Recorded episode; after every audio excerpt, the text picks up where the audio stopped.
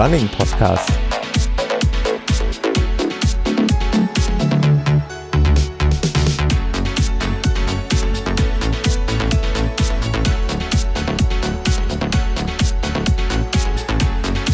Episode 47.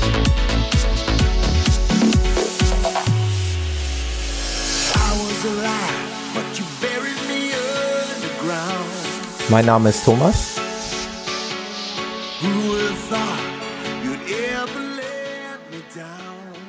Und ich begrüße euch recht herzlich wieder zu einer neuen Ausgabe. Wie ihr gehört habt, die 47. Ausgabe steht an. Und ich freue mich ganz besonders auf einen weiteren Gast. Und zwar einen Gast, der schon in einer Episode hier war. Da freue ich mich auch besonders drüber. Und das ist der Ralf. Hallo Ralf. Hallo Thomas. Wie gesagt, ich freue mich total, einen wiederkehrenden Gast hier begrüßen zu dürfen. Ja, ich freue mich auch riesig, mal bei dir zu Gast sein zu dürfen. Ich Alle das, Folgen bisher ja. angehört. Ich habe das eben äh, nochmal recherchiert. Es war die Episode 25. Und wie der, oh, Zufall, wie der Zufall das so will, ist das ziemlich genau ein Jahr her. Also wir sind ziemlich äh, genau vor einem Jahr zusammengekommen zum Schwerpunktthema mhm. Phoenix 3 von Garmin. Das äh, war einer meiner Lieblingsepisoden. Echt? Äh, das freut mich. Ja, weil du ja äh, sicherlich auch mitbekommen hast, dass äh, gerade die äh, Phoenix 3 von Garmin ja mittlerweile meine Uhr geworden ist und auch meine Lieblingsuhr und äh, ich auch schwer begeistert bin und von daher. Äh, das kann ich natürlich voll verstehen. Ja. ja, hat mir das Gespräch mit dir sehr viel Spaß gemacht und ich weiß aber auch, dass es äh, vielen Zuhörern so ging. Also die haben da einen großen Benefit draus gezogen und äh, haben dann irgendwo immer wieder mal geschrieben, gerade die Episode zu Phoenix war wohl, war wohl sehr, sehr interessant. Hm, freut mich, okay. Weil für mich ja. bist du, ja, bist du der, der absolute Spezialist äh, im Bereich Equipment, ähm, was Laufequipment, also sowohl Kleidung als auch technisches Equipment, als auch Schuhe und so weiter angeht. Ich kenne da kaum jemanden, der, also zumindestens in meiner, in meinem näheren Umfeld, der da äh, umfassenderes äh, darbietet und, und darlegt. Äh, da muss ich immer ein großes Kompliment aussprechen. Danke, aber ich glaube, was Kleidung angeht, bin ich nicht ganz so der Experte, aber ja, ich habe ja mit meinem Blog jetzt im Prinzip vor gut anderthalb Jahren begonnen. Also mhm. ähm, das ist der trailgierig.com Blog. Mit trailgierig.de kommt übrigens auch drauf inzwischen. Da hat sich einiges getan. Inzwischen sind schon ein paar mehr Besucher da und inzwischen habe ich auch deutlich mehr, ge, mehr Artikel geschrieben. Also jetzt bin ich bei, ich denke mal, nächste Woche werden es dann so um die 200 Artikel werden. Inzwischen recht viel Reviews und klar, auf ganz groß war das Ganze, der Anfang eigentlich mit Phoenix 3 und den ganzen Outdoor-GPS-Uhren. Und inzwischen hat sich eigentlich so dieser Review-Bereich da ziemlich vergrößert und jetzt habe ich eigentlich fast alle von den äh, möglichen Outdoor-GPS-Uhren eigentlich jetzt durchgetestet. Jetzt warte ich sehnsüchtig drauf, ob ich irgendwann mal eine äh, Sunto, die neue Spartan ja. Ultra oder Spartan Sport bekomme. Das wird natürlich auch noch ein spannendes, ein spannendes Gerät, aber ich wollte gerade ja. sagen, das habe ich mir schon bereitgelegt. Ralf, da muss ich dich gleich unbedingt noch drauf ansprechen. Mhm. Ich bin ja wirklich auch Technik-Nerd und äh, mich machen die Bilder schon ein bisschen nervös. also ich finde. Ja, inzwischen das, sind die ersten das, das Videos Thema auch schon draußen. Aber lass uns einen Schritt vor den nächsten tun oder beziehungsweise nacheinander tun. Ich wollte nämlich noch einmal ganz kurz noch ergänzend sagen, was nämlich auch total spannend ist, dass der Ralf, wie er gerade ja gesagt hat, zu finden ist bei trailgierig.com, das wird ja ohnehin wieder verlinkt. Das war auch schon vor einem Jahr so. Aber der Ralf ist mittlerweile auch ein Podcast-Kollege geworden. Der Ralf ist auch ja, in die Podcast-Szene eingestiegen und bietet eben zu all den Reviews und zu all den Artikeln, die er da veröffentlicht, auch einen passenden Podcast zu an. Den findet er eben auch als Trailgierig Podcast. Ganz normal, wie er mich auch findet im iTunes Store, äh, beziehungsweise im, im, ja, kann man sagen, iTunes Store. Genau. Besten Und, über den iTunes Store einfach Trailgierig eingeben, da findet ihr das schon. Aber der ist natürlich nicht ganz so beliebt wie deiner. Aber ja, vielleicht gut, ändert sich das, das ja Wollte gerade sagen, also das, das kann ja kommen. Und also ich habe hab dir ja schon im Vorgespräch, ich sag mal so schön in der Pre-Show drüber gesprochen.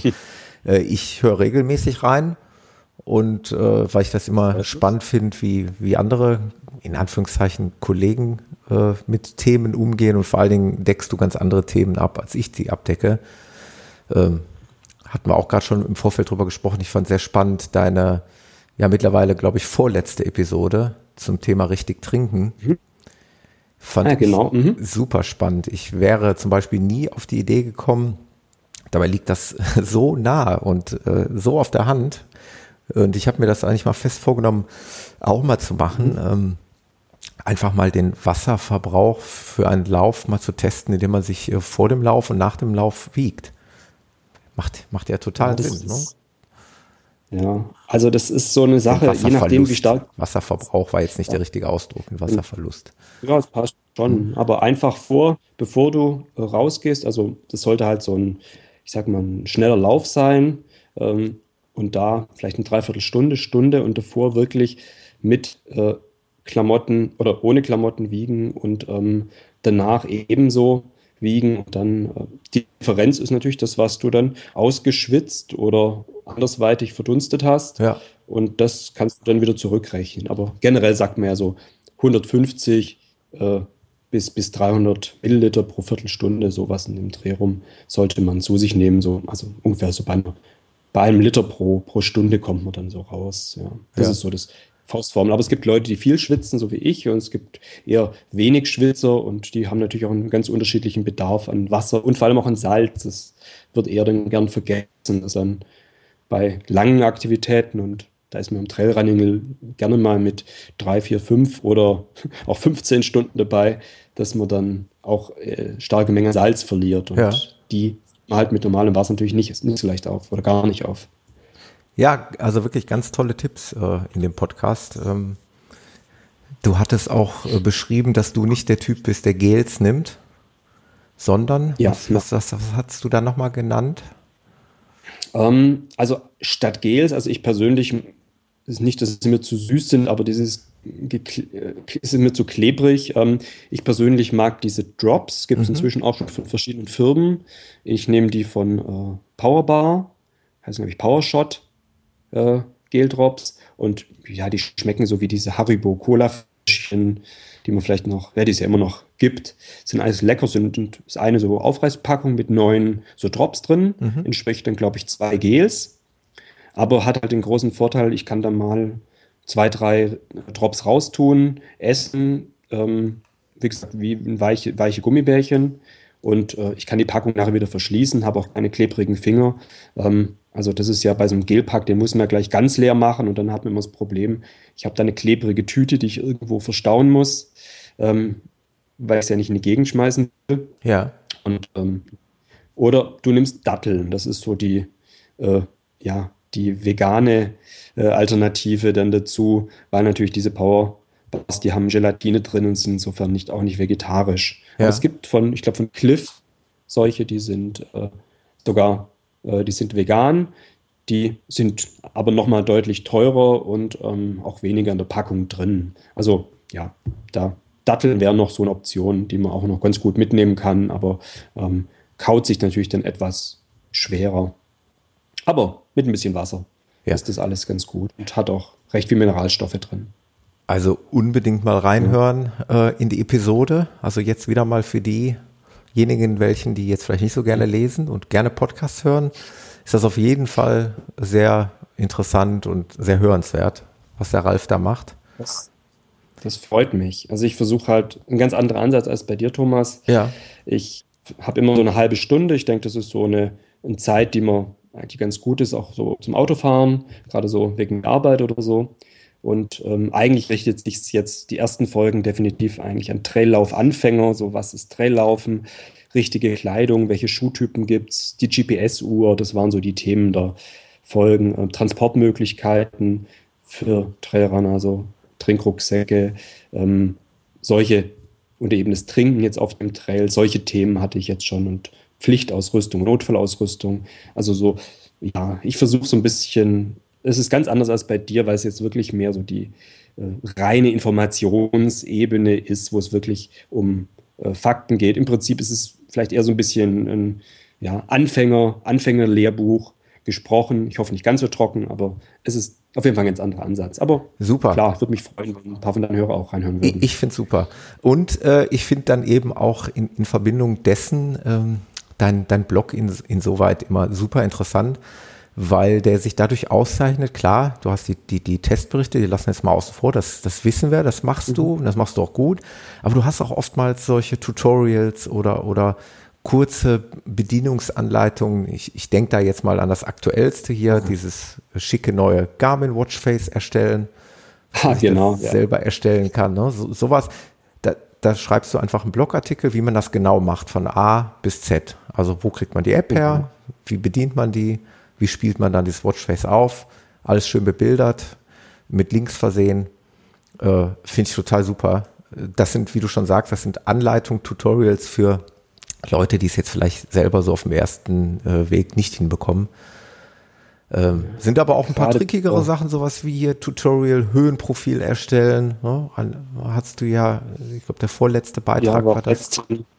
Genau. Die alten Sachen sind eigentlich auch ganz interessant, sowas, weil es eigentlich auch immer, ähm, ich bin auch relativ viel im äh, Trailmagazin Forum unterwegs und oder auch im Garmin Forum für die Phoenix, da kommen auch immer so Fragen, wie bekomme ich einen GPX-Track auf die Phoenix ja. zum Nachlaufen, solche Sachen oder solche Kleinigkeiten. Ähm, ich laufe gerade und möchte mir aber die Uhrzeit anzeigen lassen oder möchte meine Schritte sehen, wie komme ich eigentlich aus der aktiven App raus, ohne es zu stoppen und lauter so, so Kleinigkeiten. Die habe ich dann versucht im Tutorial oder wenn es wirklich ganz kleine Sachen sind, die man eher zeigen kann, dann findet ihr mich auch bei YouTube. Ähm, da habe ich auch einen Channel, auch einfach nach Trailgierig suchen. Ähm, und da sind dann so Kleinigkeiten, die man einfach äh, optisch dann natürlich noch besser nachvollziehen kann, wenn man es einfach kurz an, ja. äh, im Video zeigt. Es ist tatsächlich so, dass ich tatsächlich so ein Tutorial von dir genutzt habe. Äh, ich hatte gar nicht die Zeit, mich dafür zu bedanken, dass du es geschrieben hast. Das kam nämlich wie folgt. Wir hatten diesen Ruhr-Podcast-Lauf, den ich mit dem Frederik zusammen hm? organisiert habe. Und der Frederik hatte diesen GPS-Track sozusagen gefinisht, erstellt, ein bisschen verfeinert und hatten mir dann zugesendet und dann stand ich da mit dem Ding. Mhm. Da habe ich den Frederik mhm. Äh, angeschrieben und gesagt, wie kriege ich das Ding überhaupt jetzt auf die Phoenix? Das ist ja nicht so einfach jetzt. Und nee, dann also hat da er mir, dann hat der Frederik mir einen Link von deinem Blog geschickt, vom Trailgierig-Blog, äh, mit diesem Tutorial, wie man das am besten macht, mit diesen mehreren Möglichkeiten. Es gibt ja mehrere Möglichkeiten. Es gibt viele, aber Garmin macht es einem nicht ganz einfach, das muss man schon sagen. Ja. Aber ja, es geht. Ich denke, wenn man es daheim machen kann, ist das kein Problem. Unterwegs ist das Ganze dann schon richtig tricky. Ja. Also da hat man ein Problem, aber das hat man auch bei allen anderen von diesen Outdoor-GPS-Uhren. Also da gibt es wenig wirklich simple Möglichkeiten. Und wenn, brauchen sie Handynetz, um dann das auf die Uhr zu bekommen. Also es ist dann schon etwas schwieriger. Ja. Aber ja, funktioniert. Finde ich sehr cool. Also da findet man immer was. Müsste unbedingt äh, dem Ralf folgen und am besten den Podcast abonnieren. Ähm, Ralf, ich bin natürlich auch nicht ganz uneigennützig. Ich habe gesagt, wenn wir okay. beiden zusammenkommen, dann würde ich natürlich gerne dein Wissen und dein, deine äh, Beratungs, äh, dein Beratungswissen hier äh, ganz gerne mal nutzen und in der Hoffnung, dass wir auch Hörern damit einen Gefallen tun, die vielleicht in einer ähnlichen Situation sind, wie ich es bin. Ich würde mich nämlich gerne für ja, einen neuen, wie bezeichnet man das? Nicht Trinkrucksack, sondern wir hatten ja schon im Vorfeld geschrieben, also eher so eine Weste. Trinkweste, ja, also Laufweste. Laufweste, generell, ja. genau, würde ich mich interessieren. Mhm. Und äh, ich würde das hier, die Sendung und den Podcast mal zum Anlass nehmen, dass wir beide mal so ein bisschen philosophieren über diese, über diese Sparte äh, Trinkrucksäcke, Schrägstrich, Laufweste. Äh, was es da auf dem Markt gut. gibt, was äh, eventuell für mich in Frage kommt. Mal kurz für die Zuhörer, der Ralf weiß das schon von dem Vorgespräch. Ich äh, hatte das große Glück, mal vor zwei Jahren einen Trinkrucksack äh, geschenkt, dass ich ein Geschenk bekommen habe von Nathan oder wie, wie spricht man es aus? So sagt man es Englisch? Nathan oder? Ich denke, es ist Nathan. Nathan. Ja. Ähm, Nathan. Das ist halt ein klassischer Trinkrucksack, den man mhm. vorne an der Brust über Kreuz trägt. Also Ich habe mir das im Vorfeld auch mal im Video an, äh, im, auf Bildern mal angeschaut. Also das Modell, das du da hattest, kannte ich nicht. Aber ja, ja ich weiß jetzt nicht, wie, wie hat er sich denn getragen mit dem gekreuzten System? Es war, so, es war soweit wirklich nicht, nicht schlecht. Es war okay. Ähm, mhm. Auch eigentlich hatte all das gehabt, was ich, was ich ähm, benötigt habe. Das mit dem Trinken mhm. hat gut funktioniert. Gut, die Trinkblase ist ja eher, denke ich mal, eine universelle Trinkblase, wie man sie von anderen Rucksäcken auch kennt. Ähm, was mich aber in Zukunft mehr auch interessieren würde, ist, äh, dass ich so ein bisschen flexibler bin, was die Mengen angeht, die ich mit mir führe. Also ich stelle mir eigentlich vor, mhm. dass ich sage, okay, ich habe jetzt einen Lauf, der meinetwegen 20 Kilometer, 25 Kilometer lang ist. Und da würden mir mhm. vielleicht äh, solche Softflasks äh, reichen, die ich vorne in die Weste stecke, wo ich nicht direkt mhm. eine ganze Trinkblase füllen muss. Wo ich aber vielleicht dann die Option habe, ähm, zu sagen, ja, jetzt habe ich aber hier mein 50 Kilometer Ultra, da reichen vielleicht die, die Softflasks nicht aus und dass ich da dann vielleicht zusätzlich oder, oder alternativ die Möglichkeit habe, eine Trinkblase einzufüllen. Gibt es sowas? Ja, natürlich. Da gibt es eine ganze größere Menge äh, an, an, Produkten, die da für dich in Frage kämen. Also generell bin ich inzwischen auch ein recht großer Fan von den Softflask geworden. Ja. Am Anfang habe ich dann angefangen, klar auch mit Trinkblase, aber Trinkblase es hat halt so ein paar Probleme. Natürlich, ich kann natürlich auch nur wenig reinfüllen, ja. aber vom, vor allem das Reinigen ist bei Trinkblasen genau. immer ein bisschen ein Problem. So. Unterwegs, an der, wenn du echt, du willst sie auch zum Rennen nutzen, wie ich dich kenne. Ja. Da hast du natürlich äh, unterwegs, man kann eine Trinkblase natürlich auch nachfüllen, aber das ist natürlich dann auch etwas umständlicher. So eine Softflask ist mal deutlich schneller gefüllt. Und ich habe es für mich eigentlich auch so gelöst, dass ich bei kürzeren Rennen, ja, abhängig davon, wie, wie warm es draußen ist, also bis äh, 10 Kilometer oder sagen wir mal eine Stunde, mhm. da nehme ich eigentlich meistens auch keine Flaschen mit. Wenn dann, wenn es ein bisschen drüber rausgeht, dann gehe ich so in Richtung Handflaschen. Mhm. Das heißt, es gibt ja inzwischen auch bei den äh, Softflasks solch, oder es gibt auch Hardflasks in der Richtung, welche die so eine Art Handschuh dran haben, beziehungsweise so eine Schlaufe, dass man die nicht ständig immer festkrallen muss. Habe ich auch schon gesehen. Das wäre eine Option. Ähm, Habe ich auch, aber es läuft sie natürlich ein bisschen unrund, aber ich denke für wirklich so die kleinste Möglichkeit, da passt dann vielleicht noch ein Riegel rein und der Autoschlüssel und dann ist man eigentlich auch schon ganz gut bedient im Sommer. Ja. Und ähm, ansonsten die Soft, äh, Soft Flasks, ich habe eigentlich meistens persönlich eine Salomon-Weste. Ja. Auch unlängst ein Review, habe ich eingestellt. Das ist die ähm, S-Lab äh, Hydra, Hydro 12 Pack heißt das. Ähm, das ist so eine, ja, die hat vorne recht, also hat sehr, sehr viele Taschen, hat vorne zwei Taschen äh, auf den Schultergurten für Flaschen und hat natürlich die Möglichkeit für eine Trinkblase, die man einsetzen kann. Ja. Die ist allerdings beim Kauf üblicherweise nicht dabei, aber da hat Salomon auch äh, eine ziemlich unübersichtliche Produktpalette, ähm, was es da alles gibt in verschiedenen Größen. Aber der, den ich jetzt habe, der geht so von 0 bis 12 Liter. Ja. Da passt eigentlich, ja, auf jeden Fall eine Pflichtausrüstung passt rein. Ich denke, das ist auch was, was du vielleicht in Betracht ziehen solltest. Ich weiß jetzt nicht, du hast jetzt deinen Marathon, du hast jetzt ja deinen ersten Ultra. Ja, den ersten ich. Ultra hatte ich schon im, im Januar. Genau. Da werden auch noch mehrere hinzukommen und mhm. ich, ja, ich will es jetzt nicht immer wieder hier wiederholen. Das könnte nachher gegen mich verwendet werden. Aber wenn ich nächstes Jahr eventuell tatsächlich mal einen 100 Kilometer Lauf äh, absolvieren möchte, würde ich natürlich gerne äh, auch ein bisschen die Selbstver äh, Selbstversorgung in die Hand nehmen. Da würde ich mich ungern irgendwo verlassen auf Verpflegungspunkte, so wie ich es heute noch bei meinem 30 Kilometer Lauf gemacht habe. Aber bei so einem etwas größeren Projekt mhm. wäre das schon ganz, ganz nett. Aber es ist in erster Linie soll es eine Weste sein, natürlich erstmal so für den Standardlauf, 30 Kilometer. Mhm. Okay. 35, ja, also, 40. Ja, also generell ja, Softflasks sind da eigentlich eine ganz gute Wahl. Hast du zwei Softflasks dabei, hast auch einen Liter Wasser. Mhm. Man kann die recht gut auffüllen und ich denke auch, ähm, wenn man nur Wasser drin hat, ist auch die Reinigung eigentlich kein Problem. Mhm. Es gibt so Leute, die tun die in die Spülmaschine, aber bei Wasser muss ich sagen, ich spüle halt das Mundstück aus und stelle die Flaschen umgekehrt hin. Ja. Und das funktioniert eigentlich recht gut mit denen. Da gibt es auch verschiedene Anbieter, wobei die eigentlich alle äh, von einer einzigen Marke, das ist Hydrapack, äh, kommen, die stellt diese ganzen Folien her, sei es jetzt für Salomon oder sei es für zig andere Marken, verkaufen auch in einem eigenen. Aber ja, da kann man also im Prinzip fast alle nehmen, sind fast alle äh, ziemlich identisch. Aber ähm, ich glaube, zu den Flaschen, da kommen wir erstmal, wenn wir den Rucksack haben, ja. äh, dazu. Ähm, genau, das habe ich Rucksack gesagt. Das, das war die Skin Lab Hydro 12, richtig? Die genau. gucke ich mir jetzt gerade schön live hier im Podcast, während wir darüber philosophieren, gucke ich mir die auf deinem Blog an. Genau, ist halt ein, ich glaube inzwischen, äh, es gibt sicher noch Auslaufmodelle, ja. aber es ist jetzt nicht die, also das Modell ist, glaube ich, sicher schon zwei Jahre alt und Salomon bringt da doch regelmäßig neue äh, Produkte auf den Markt, die aber alle sehr, sehr ähnlich sind. Also Ja. da äh, unterscheidet sich nicht großartig. Aber die habe ich, mit der bin ich eigentlich recht zufrieden. Ja. Äh, es ist halt eine Weste. Rucksack ist halt, hat ein paar Vorteile, ein paar Nachteile.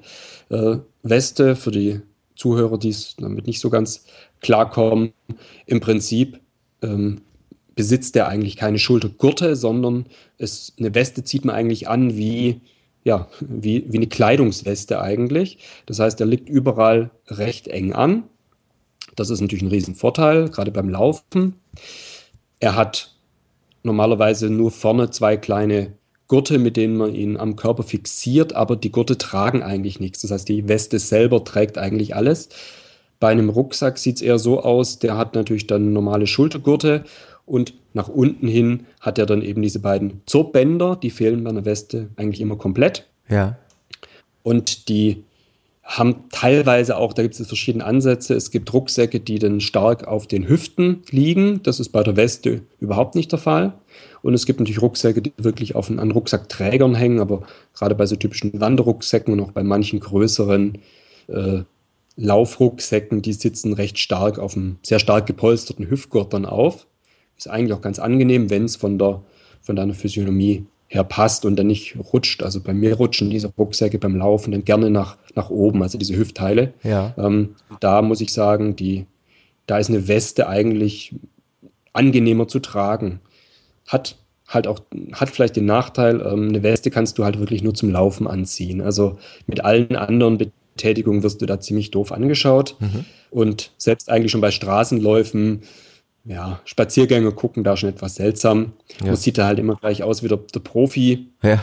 Ähm, aber ein, Lauf, ein, ein Rucksack äh, hat halt den Vorteil, den kann ich auch mal für zum Mountainbiken nehmen oder ähm, ja, kurz Ausflug ins Freibad. Also da würde ich mir mit einer Laufweste schon ziemlich doof vorkommen. Ja. Und, ähm, ja, das ist so der, der Nachteil von denen. Aber sie tragen sich wirklich sehr angenehm.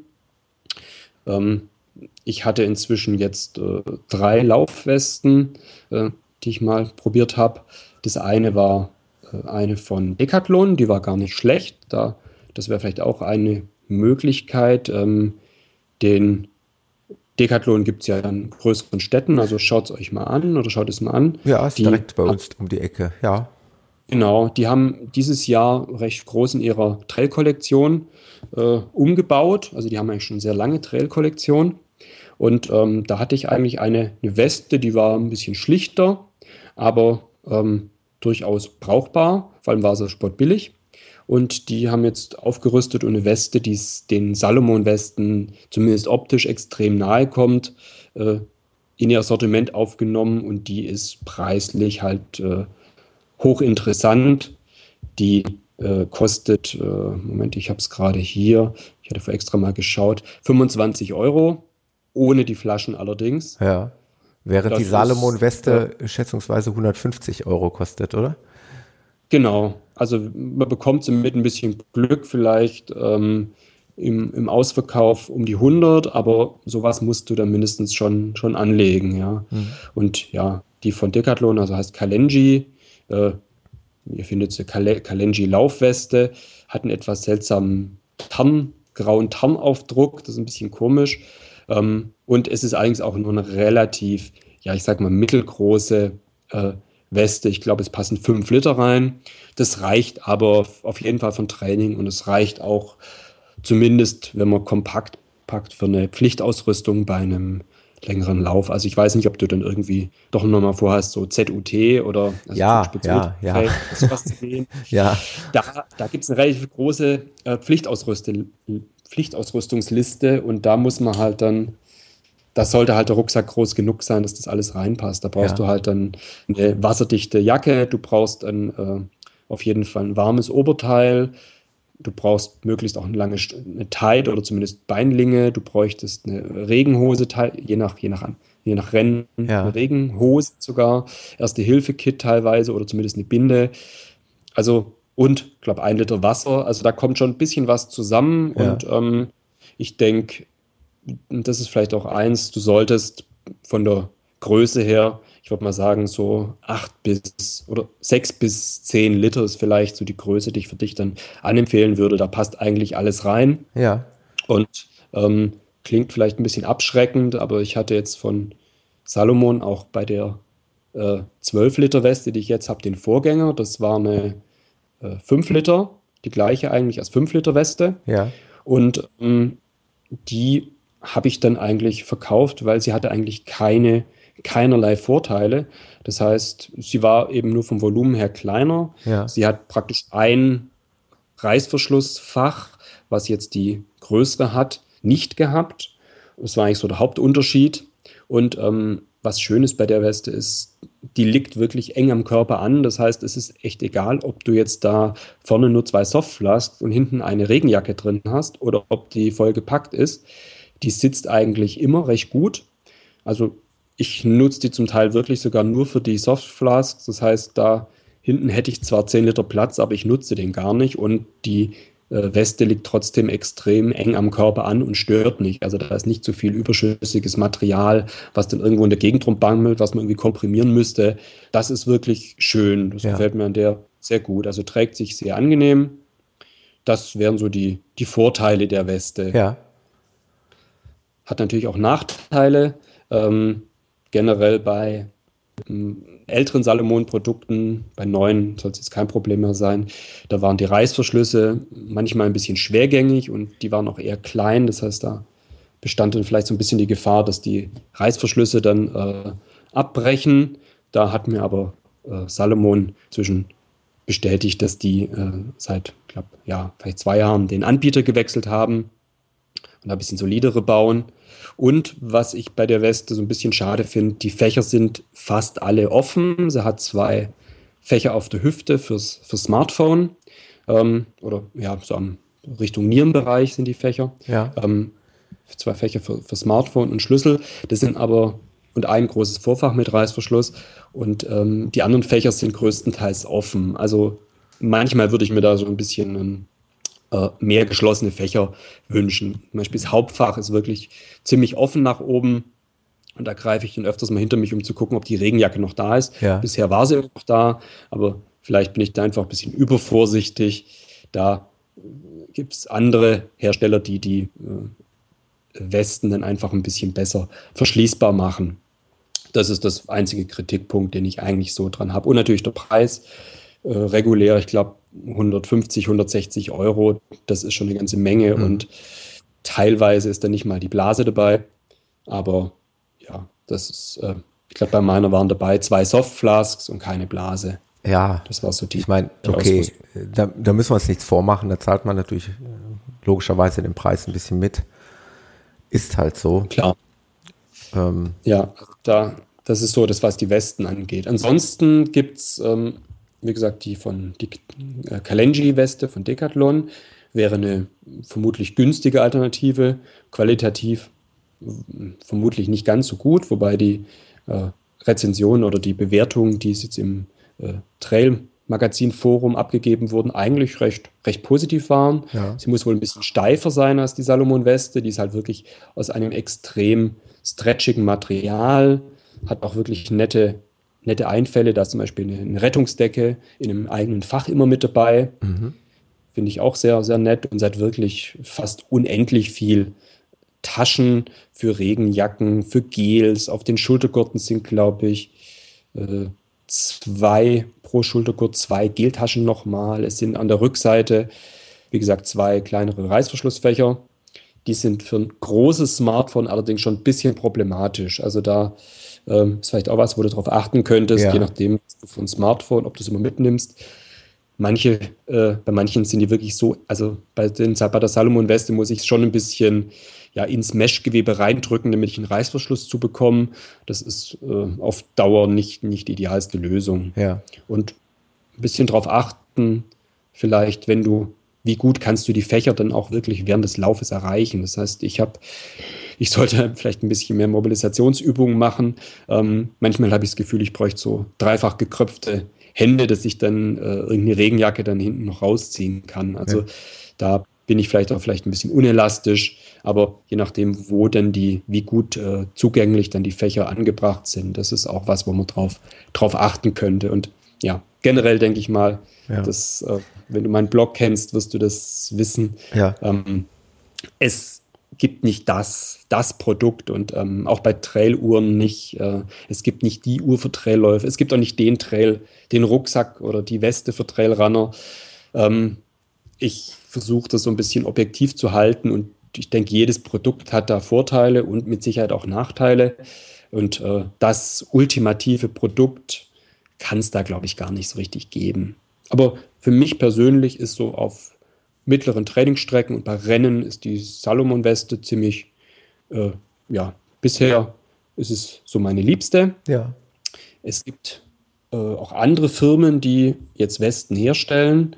Also ähm, gerade im nächsten Jahr werden auch neue auf den Markt kommen. Vielleicht wird es dann auch nochmal spannend. Jetzt ähm, Camelback, kennst ja. du ja. Ja, der Klassiker. Ja. Und allem möglichen, die, der Klassiker. Ja, ist ja im Prinzip ähm, die waren ja wie so ein Überbegriff. Ne? Also wir waren äh, jetzt auf Fotoventura im Urlaub und da waren Läufer, die eben mit solch einer Weste oder mit einem Trinkrucksack äh, daher liefen und dann sagte, mhm. sagten unsere Urlaubsbekannten, guck mal, die beiden da mit dem Camelback. Das ist sowieso ja, genau. so ein Überbegriff, wie man äh, zu Papiertaschentüchern immer Tempo sagt, genau. Genau. Ja, nee, also, ähm, aber ich meine schon, die Firma Camelback, ja, hm. die hatte bisher einen Rucksack, den ähm, Ultra 10, eigentlich auch ein recht schöner Trailrunning-Rucksack, ein bisschen schwer, aber dafür ziemlich solide gebaut. Und der war jetzt stark für, ja, eben auf die Blase ausgerichtet. Und ab nächstem Jahr bringt Camelback jetzt auch eigene Softflasks auf den Markt. Ja. Auch ein anderes Material, also die kommen diesmal nicht von Hydra Pack und die haben, ich habe es jetzt mal im Vorfeld mir auf der Outdoor in Friedrichshafen anschauen können, einen ganz guten Eindruck. Die haben eine Weithalsöffnung, was an sich ziemlich gut ist, weil du die Flaschen dann einfach besser befüllen kannst. Und wenn du irgendwie so ein ISO-Getränk mitnehmen möchtest, dann finde ich Weithalsflaschen da auch praktischer. Zum einen zum Reinigen und zum anderen kannst du dann auch so ein, dieser Dosierlöffel, der immer dabei liegt oder häufig dabei liegt bei diesen äh, ISO-Drinks, ja. wenn du das Pulver hast, dann kannst du diesen damit einfach befüllen. Also die Salomon-Flaschen, da brauchst du irgendeinen Küchentrichter, damit du das Zeug kleckerfrei reinbekommst. Und ähm, da würde ich also auf jeden Fall in Richtung Weithalsflaschen gehen und äh, wenn möglich auch irgend verriegelbare Flaschen. Das heißt, ähm, es gibt von Hydrapack so Weithalsflaschen, die haben so ein Drehrad oben. Die von Camelback haben so, ein, so eine Art Flügel, ja. wie es bei den Radflaschen von Camelback zum Teil ist. Und da kann ich sozusagen die Flüssigkeitszufuhr stoppen. Also ich hatte jetzt schon von den Salomon-Flaschen, da ist es so, sobald die gefüllt, zum Beispiel im Auto liegen, sobald da der Trinknippel irgendwie wurde gegenstößt, ähm, beginnt sie zu sabbern. Ja, okay. Das ist halt so ein bisschen schade. Aber ähm, auch Salomon bringt nächstes Jahr neue Flaschen raus.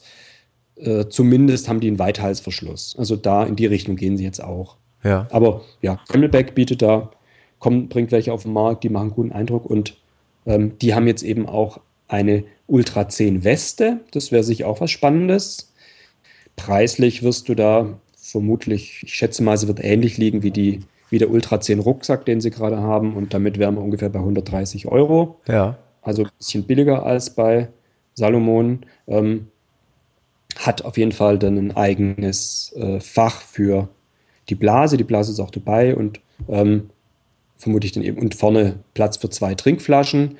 Und von der gibt es mit Sicherheit auch kleinere Versionen, die dann zum Teil auch wirklich nur eine Weste ähm, und nur für Trinkflaschen geeignet sind. Also ähm, beziehungsweise wo nur, eine wo nur Trinkflaschen dabei sind, äh, für eine Blase geeignet sind sie, aber das werden dann wohl so die ersten Camelback-Produkte sein, bei denen keine Blase mitkommt. Ja. Also das ist so, das ist ein bisschen eine Besonderheit von Camelback, weil die Blase war bisher immer dabei und ähm, da wird es kommen, dass die jetzt in diese Richtung gehen. Ähm, dann hatte ich für nächstes Jahr gibt es ebenfalls neue von Scott, also auch Firma ja. Scott, die für Österreich, bekannt, österreichische ja. Firma oder Schweizer Firma. Ähm, die bringen auch eine eigene Weste auf den Markt. Das wird also auch neu kommen. Die ist allerdings, glaube ich, etwas kleiner vom, vom Volumen her. Ja, und dann gibt es natürlich noch ähm, von der Firma, die du auch schon kennst, einfach weil du sie, weil du sie auch hast, ähm, ja. mit äh, Nathan. Die haben ja auch schon einige auf dem, auf dem Markt. Ähm, wobei das jetzt eher so äh, Richtung ja, die, die Nasons, das ist ja so ein bisschen eine Mischform. Die heißen eigentlich Rucksack, also sind jetzt nicht so, nicht so hundertprozentige Westen, würde ich sagen. Ja. Nason. Die Nason haben, ähm, sind vielleicht so Halbwesten, die sie aktuell haben, also dieses, ähm, die du hattest mit dem äh, X-Verschluss vorne, das gibt es so, glaube ich, nicht mehr von denen.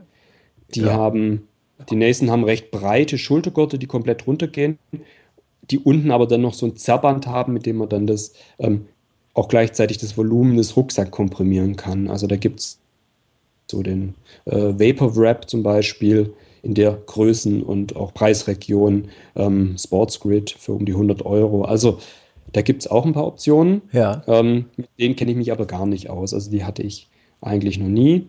Ähm, vielleicht noch eins, das ist die, oder noch mehrere, ähm, Innovate. Ja, ähm, habe ich auf, mir gedacht. Auf 8 ja. geschrieben. Ja. Genau, das ist ja eine, eine britische Firma.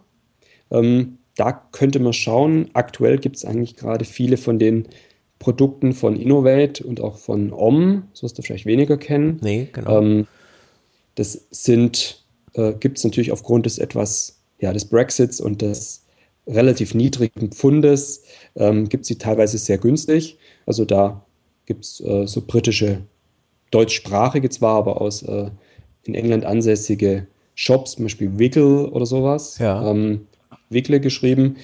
Ähm, die, da braucht der Versand dann halt äh, ja, drei, vier Tage, aber war bisher jetzt auch problemlos. Bei denen habe ich schon einiges bestellt. Ähm, und da bekommt man dann ähm, auch Innovate-Produkte oder bei anderen, ich sage jetzt mal ganz allgemein, anderen äh, britischen Versendern äh, noch sind sie ja in der EU, das heißt, steuerlich ist es kein Problem, also dass man wie Zoll zahlen müsste. Ja. Und mit dem niedrigen Pfund sind die Sachen relativ günstig. Und ja, da gibt es von Innovate auf jeden Fall auch verschiedene äh, Westen, die sogar ganz spannende, die haben diesen Boa-Verschluss. Ich weiß nicht, ob du das von Schuhen kennst, das ist dieser Drehverschluss. Ja, ja. Da durch ähm, so ein Drehrad, das so ein Draht dann zusammenzieht. Also das gibt es äh, von Innovate, da gibt es eine Weste. Ähm, die habe ich allerdings noch nicht probiert. Also ich habe einen Innovate Rucksack. Ähm, der sitzt jetzt für mich zumindest, für meine Körpergröße nicht ganz so optimal. Aber ähm, bei einer Weste mag das anders aussehen. Aber die haben meistens so ja, um die 10 Liter Volumen, sind aber jetzt nicht unbedingt viel günstiger als die Salomon-Westen. Mhm. Also das, ähm, die gibt es da. Ähm, was ich hatte, die Firma OM, das bedeutet äh, Original Mountain Marathon. Das ist eine Firma, die macht, äh, ja, organisiert im Prinzip so Mehrtages Trailrennen mit äh, Orientierungscharakter, würde ich mal sagen. Und die produzieren auch eigene Ausrüstung, aber die haben eigentlich nur Rucksäcke. Ja. Also da die Rucksäcke von, ich würde sagen, 8 Liter beginnend bis zu 32 Litern, aber tatsächlich als Laufrucksäcke gedacht. Und ähm, gute Qualität zu wirklich günstigen Preisen, wie ich finde. Also die äh, gibt es auch schon extrem lange auf dem Markt, seit 1974. Und auch das wäre für Rucksäcke auf jeden Fall eine Option. Jetzt für Westen haben sie meines Erachtens eigentlich nichts so im Angebot. Und vor allem haben die auch serienmäßig zumindest keine äh, Trinkflaschenhalter, die müsste man dann nachrüsten. Ja. Ähm, es geht übrigens auch bei ganz vielen. Es gibt extra äh, Trinkflaschenhalter für die Gurte, die man auf einigen Flaschen, auf einigen Rucksäcken nachrüsten könnte. Aber gut, du willst eine Weste mhm. und ähm, da vielleicht wechseln wir mal noch aufs Festland und ähm, es gibt auch noch die französische Firma Raidlight. In Frankreich ist ja Trailrunning eigentlich ein riesen, ein Riesenmarkt. Ja. Die, da gibt es auch, das ist ja schon wirklich fast Volkssport. Ähm, gibt, glaube ich, auch deutlich mehr Trailrennen als bei uns. Und ähm, die haben eine riesengroße Palette und die haben auch recht vieles, was so in, West, äh, in Westenrichtung geht. Also da gibt es eine Reihe, die heißt Olmo. Das ist, ähm, die siehst du relativ häufig, so ja, meist weiße Rucksäcke. Das liegt daran, dass die eigentlich für Wüstenrennen ursprünglich mal gedacht waren und dort auch immer noch sehr häufig benutzt werden. Also so Marathon du Sable zum ja. Beispiel. Und ähm, da gibt es verschiedene, die sind jetzt preislich durchaus interessant. Ähm, so ein kleiner, jetzt um die 90 Euro mit zwei, allerdings Hartflaschen. Ähm, auch Platz für eine Blase, Platz auf den, auch vorne ähm, zwei mit ein paar Netztaschen. Also das ähm, macht einen guten Eindruck. Es gibt auch noch eine 12 Liter Weste, auch die kostet um die 100 Euro.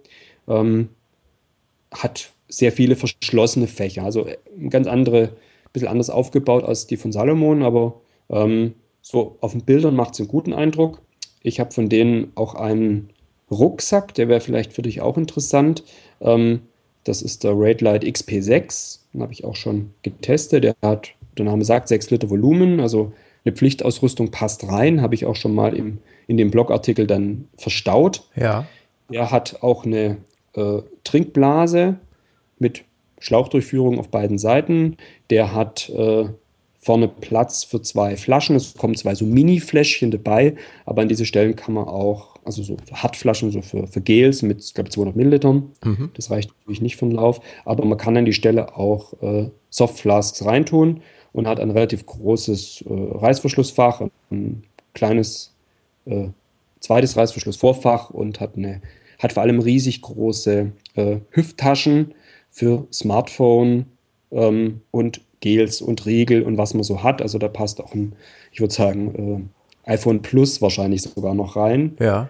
Also wenn du ein großes Smartphone hast, ähm, ich schätze mal, dass die anderen Olmo-Rucksäcke das auch ähnlich haben. Also die achten sehr auf diese Details und das zu, wie ich finde, ganz, ganz spannenden, ganz spannenden Preisen. Also, ähm, also generell hat mich jetzt von Raidlight eigentlich auch noch nichts so großartig großartig enttäuscht. Genau. Und Blasen, gut, da ist die, die ich für den XP6 habe, jetzt nicht so optimal, aber da passen natürlich auch andere rein. Also da gibt es ja, äh, es gibt ja nicht die Blase, das ist ja, die, die haben ja echt verschiedene Systeme, je nachdem, was du willst. Jetzt habe ich neulich eine Blase äh, mit zwei Kompartimenten oder mit zwei Abteilungen getestet. Ähm, der Artikel erscheint jetzt auch irgendwann mal. Gibt es auch von Redlight gerade. Ähm, gibt es aber auch von Nathan, gibt es auch von ähm, Source, glaube ich. Und der hat im Prinzip zwei getrennte Tüten, wenn man so will. Ja. Das heißt im Prinzip, wie musst du dir vorstellen, wie eine normale Trinkblase, nur in der Mitte ist nochmal eine Trennung dazwischen mhm. und es gibt zwei Schlauchausgänge. Mhm. Und ähm, der eine ist eben dann für ISO-Getränk gedacht so. und der andere für Wasser. Ja. Und ähm, da gibt es ein paar Möglichkeiten. Entweder haben die zwei Schläuche, so macht es Source, oder sie haben in der Mitte so ein Drehrad. Ach so, eine Weiche ich, sozusagen. Eine Weiche, genau, eine richtige Weiche, ähm, mit der ich dann Wasser oder ISO oder auch ein Gemisch aus Ach. beidem nehmen kann. also ich bin vorgestern testhalber mal damit gelaufen. Es hat funktioniert. Ist ein bisschen schwer zu drehen bei dem Raidlight-System aber äh, ja, Prinzip hat funktioniert. Aber äh, die lassen sich noch schlechter reinigen als normale Blasen das schon. Diese zwei Tüten kann man es nicht richtig offen halten, zumindest ja. nicht beide. Und noch ein Schlauch mehr, den man reinigen muss. Und, geht, ähm, geht mir auch so immer durch den Kopf, äh, auch als du es gerade sagtest, das Reinigen. Also ich bin auch ein Befürworter von Wasser. Ich nehme eigentlich grundsätzlich nur reines Wasser mit. Und das macht die Reinigung eben relativ einfach. Das ist bei meinem jetzigen Trinkrucksack beziehungsweise der Blase äh, entnehme ich dann die Blase, entferne das Mundstück, mhm. öffne das vorne und, und schleudere den Schlauch aus, dass okay. das Wasser rauskommt und äh, die Blase selber, da, da packe ich immer äh, Zewa-Tücher rein. Okay, ja, das geht natürlich auch, klar. Dass, dass sie einfach offen bleibt und äh, dann eben austrocknet. Äh, das, genau, wie, wie, du schon sagst, wenn du da jetzt natürlich ein süßes Getränk reinfüllst, äh, dann, dann hast du eben das Problem, da muss es richtig durchgespült werden. Äh, ja, also es ist generell die Reinigung ist ein bisschen schwierig. Es gibt so komische Geheimtipps. Das mit dem Zewa ist natürlich eins. Also Aufbla Zewa rein, aufblasen ja. und dann das Zewa hin und her schütteln. Ja. Ähm, das gibt's.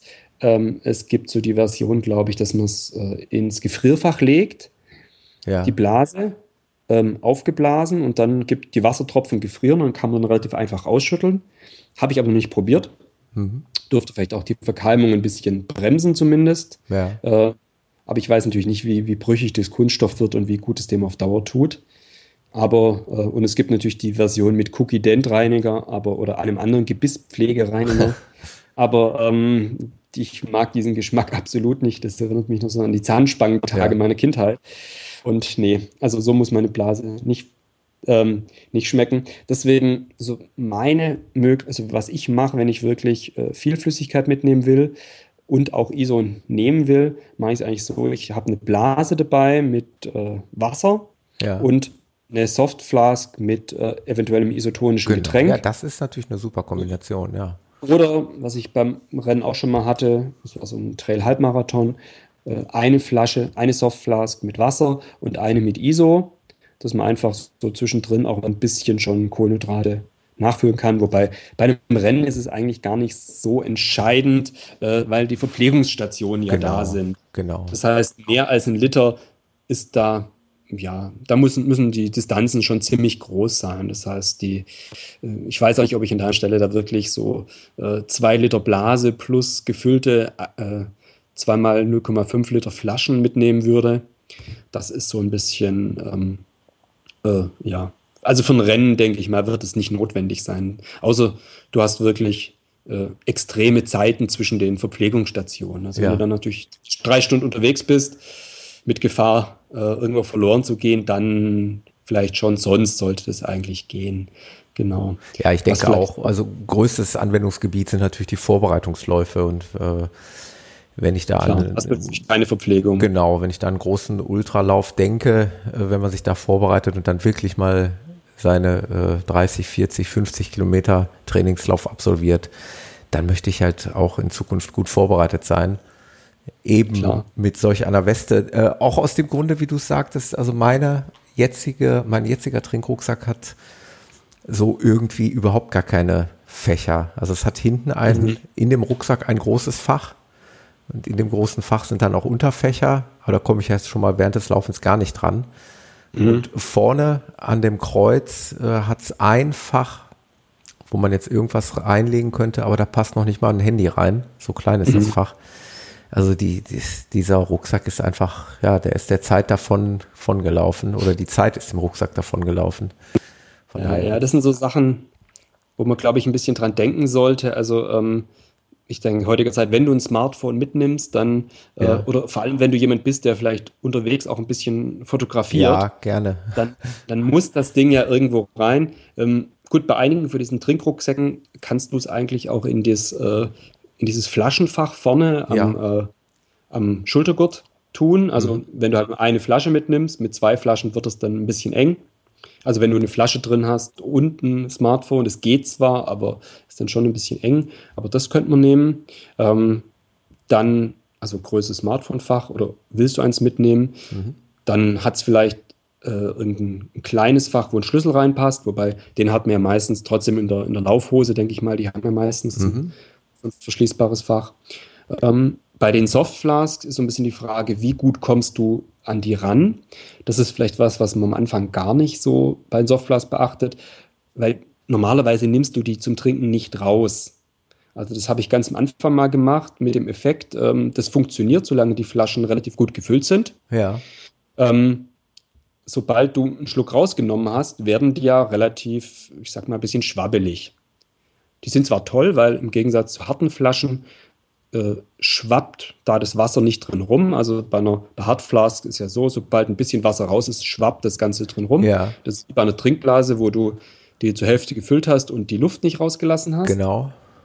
Aber bei den Softflasks ähm, ist es eben so, sie werden dann so ein bisschen, ja, sagen wir mal, weich und ähm, die dann in die Rucksack oder in, die, in ihre Taschen wieder reinzubekommen, ist ein bisschen mühsam. Und deswegen gewöhnt man sich das dann ziemlich schnell ab, das so zu machen und äh, neigt einfach seinen Kopf runter und äh, nuckelt ja. ein bisschen raus.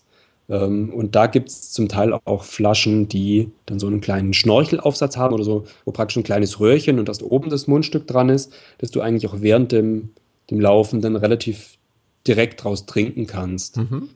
Und bei anderen, ich glaube bei Innovate ist es gerade, die haben die Flaschen nicht auf den Schultergurten direkt, sondern eher so ähm, seitlich runtergehend, also ähm, ja eher im unteren Teil der, der, Gurte, oder na, hat er keine Gurte, seine Weste, aber ja. im unteren Teil. Und da gibt es dann auch äh, Softflasks, die dann wirklich so eine, ich glaube, 50 Zentimeter langen Trinkrüssel haben, dass du da auch drankommst. Weil also Softflasks machen wenig Sinn, wenn du ständig die irgendwie aus dem äh, aus der Brusttasche rausnehmen musst, weil sonst könntest du die Flasche eigentlich gleich in so einem äh, Netzfach von so einem, äh, von einem Laufrucksack hinten reinstecken. Also okay, ist da also nicht so gut zu handeln. Mhm, verstehe. Nee. Also ich würde sagen, welche, wo man wirklich auch während des Laufes dann draus trinken kann, ohne sie rauszunehmen. Ja. Zumindest bei Softflasks. Mhm. Also bei harten Flaschen sieht es anders aus, die behalten ihre Form, aber bei Softflasks, die werden dann schon ziemlich mühsam, um sie wieder einzufädeln. Sehr, sehr interessant, sehr aufschlussreich. Jetzt habe ich gar nicht, weil ich währenddessen, bin ich doch ganz ehrlich, immer so ein mhm. bisschen mitgesurft habe, während du davon okay. erzählt hast, weil ich immer gleich wissen wollte, worüber du redest, über welches mhm. Modell. Habe ich gar nicht mitgeschrieben, was du mir jetzt genau an, angepriesen oder angeboten oder als Option gestellt hast.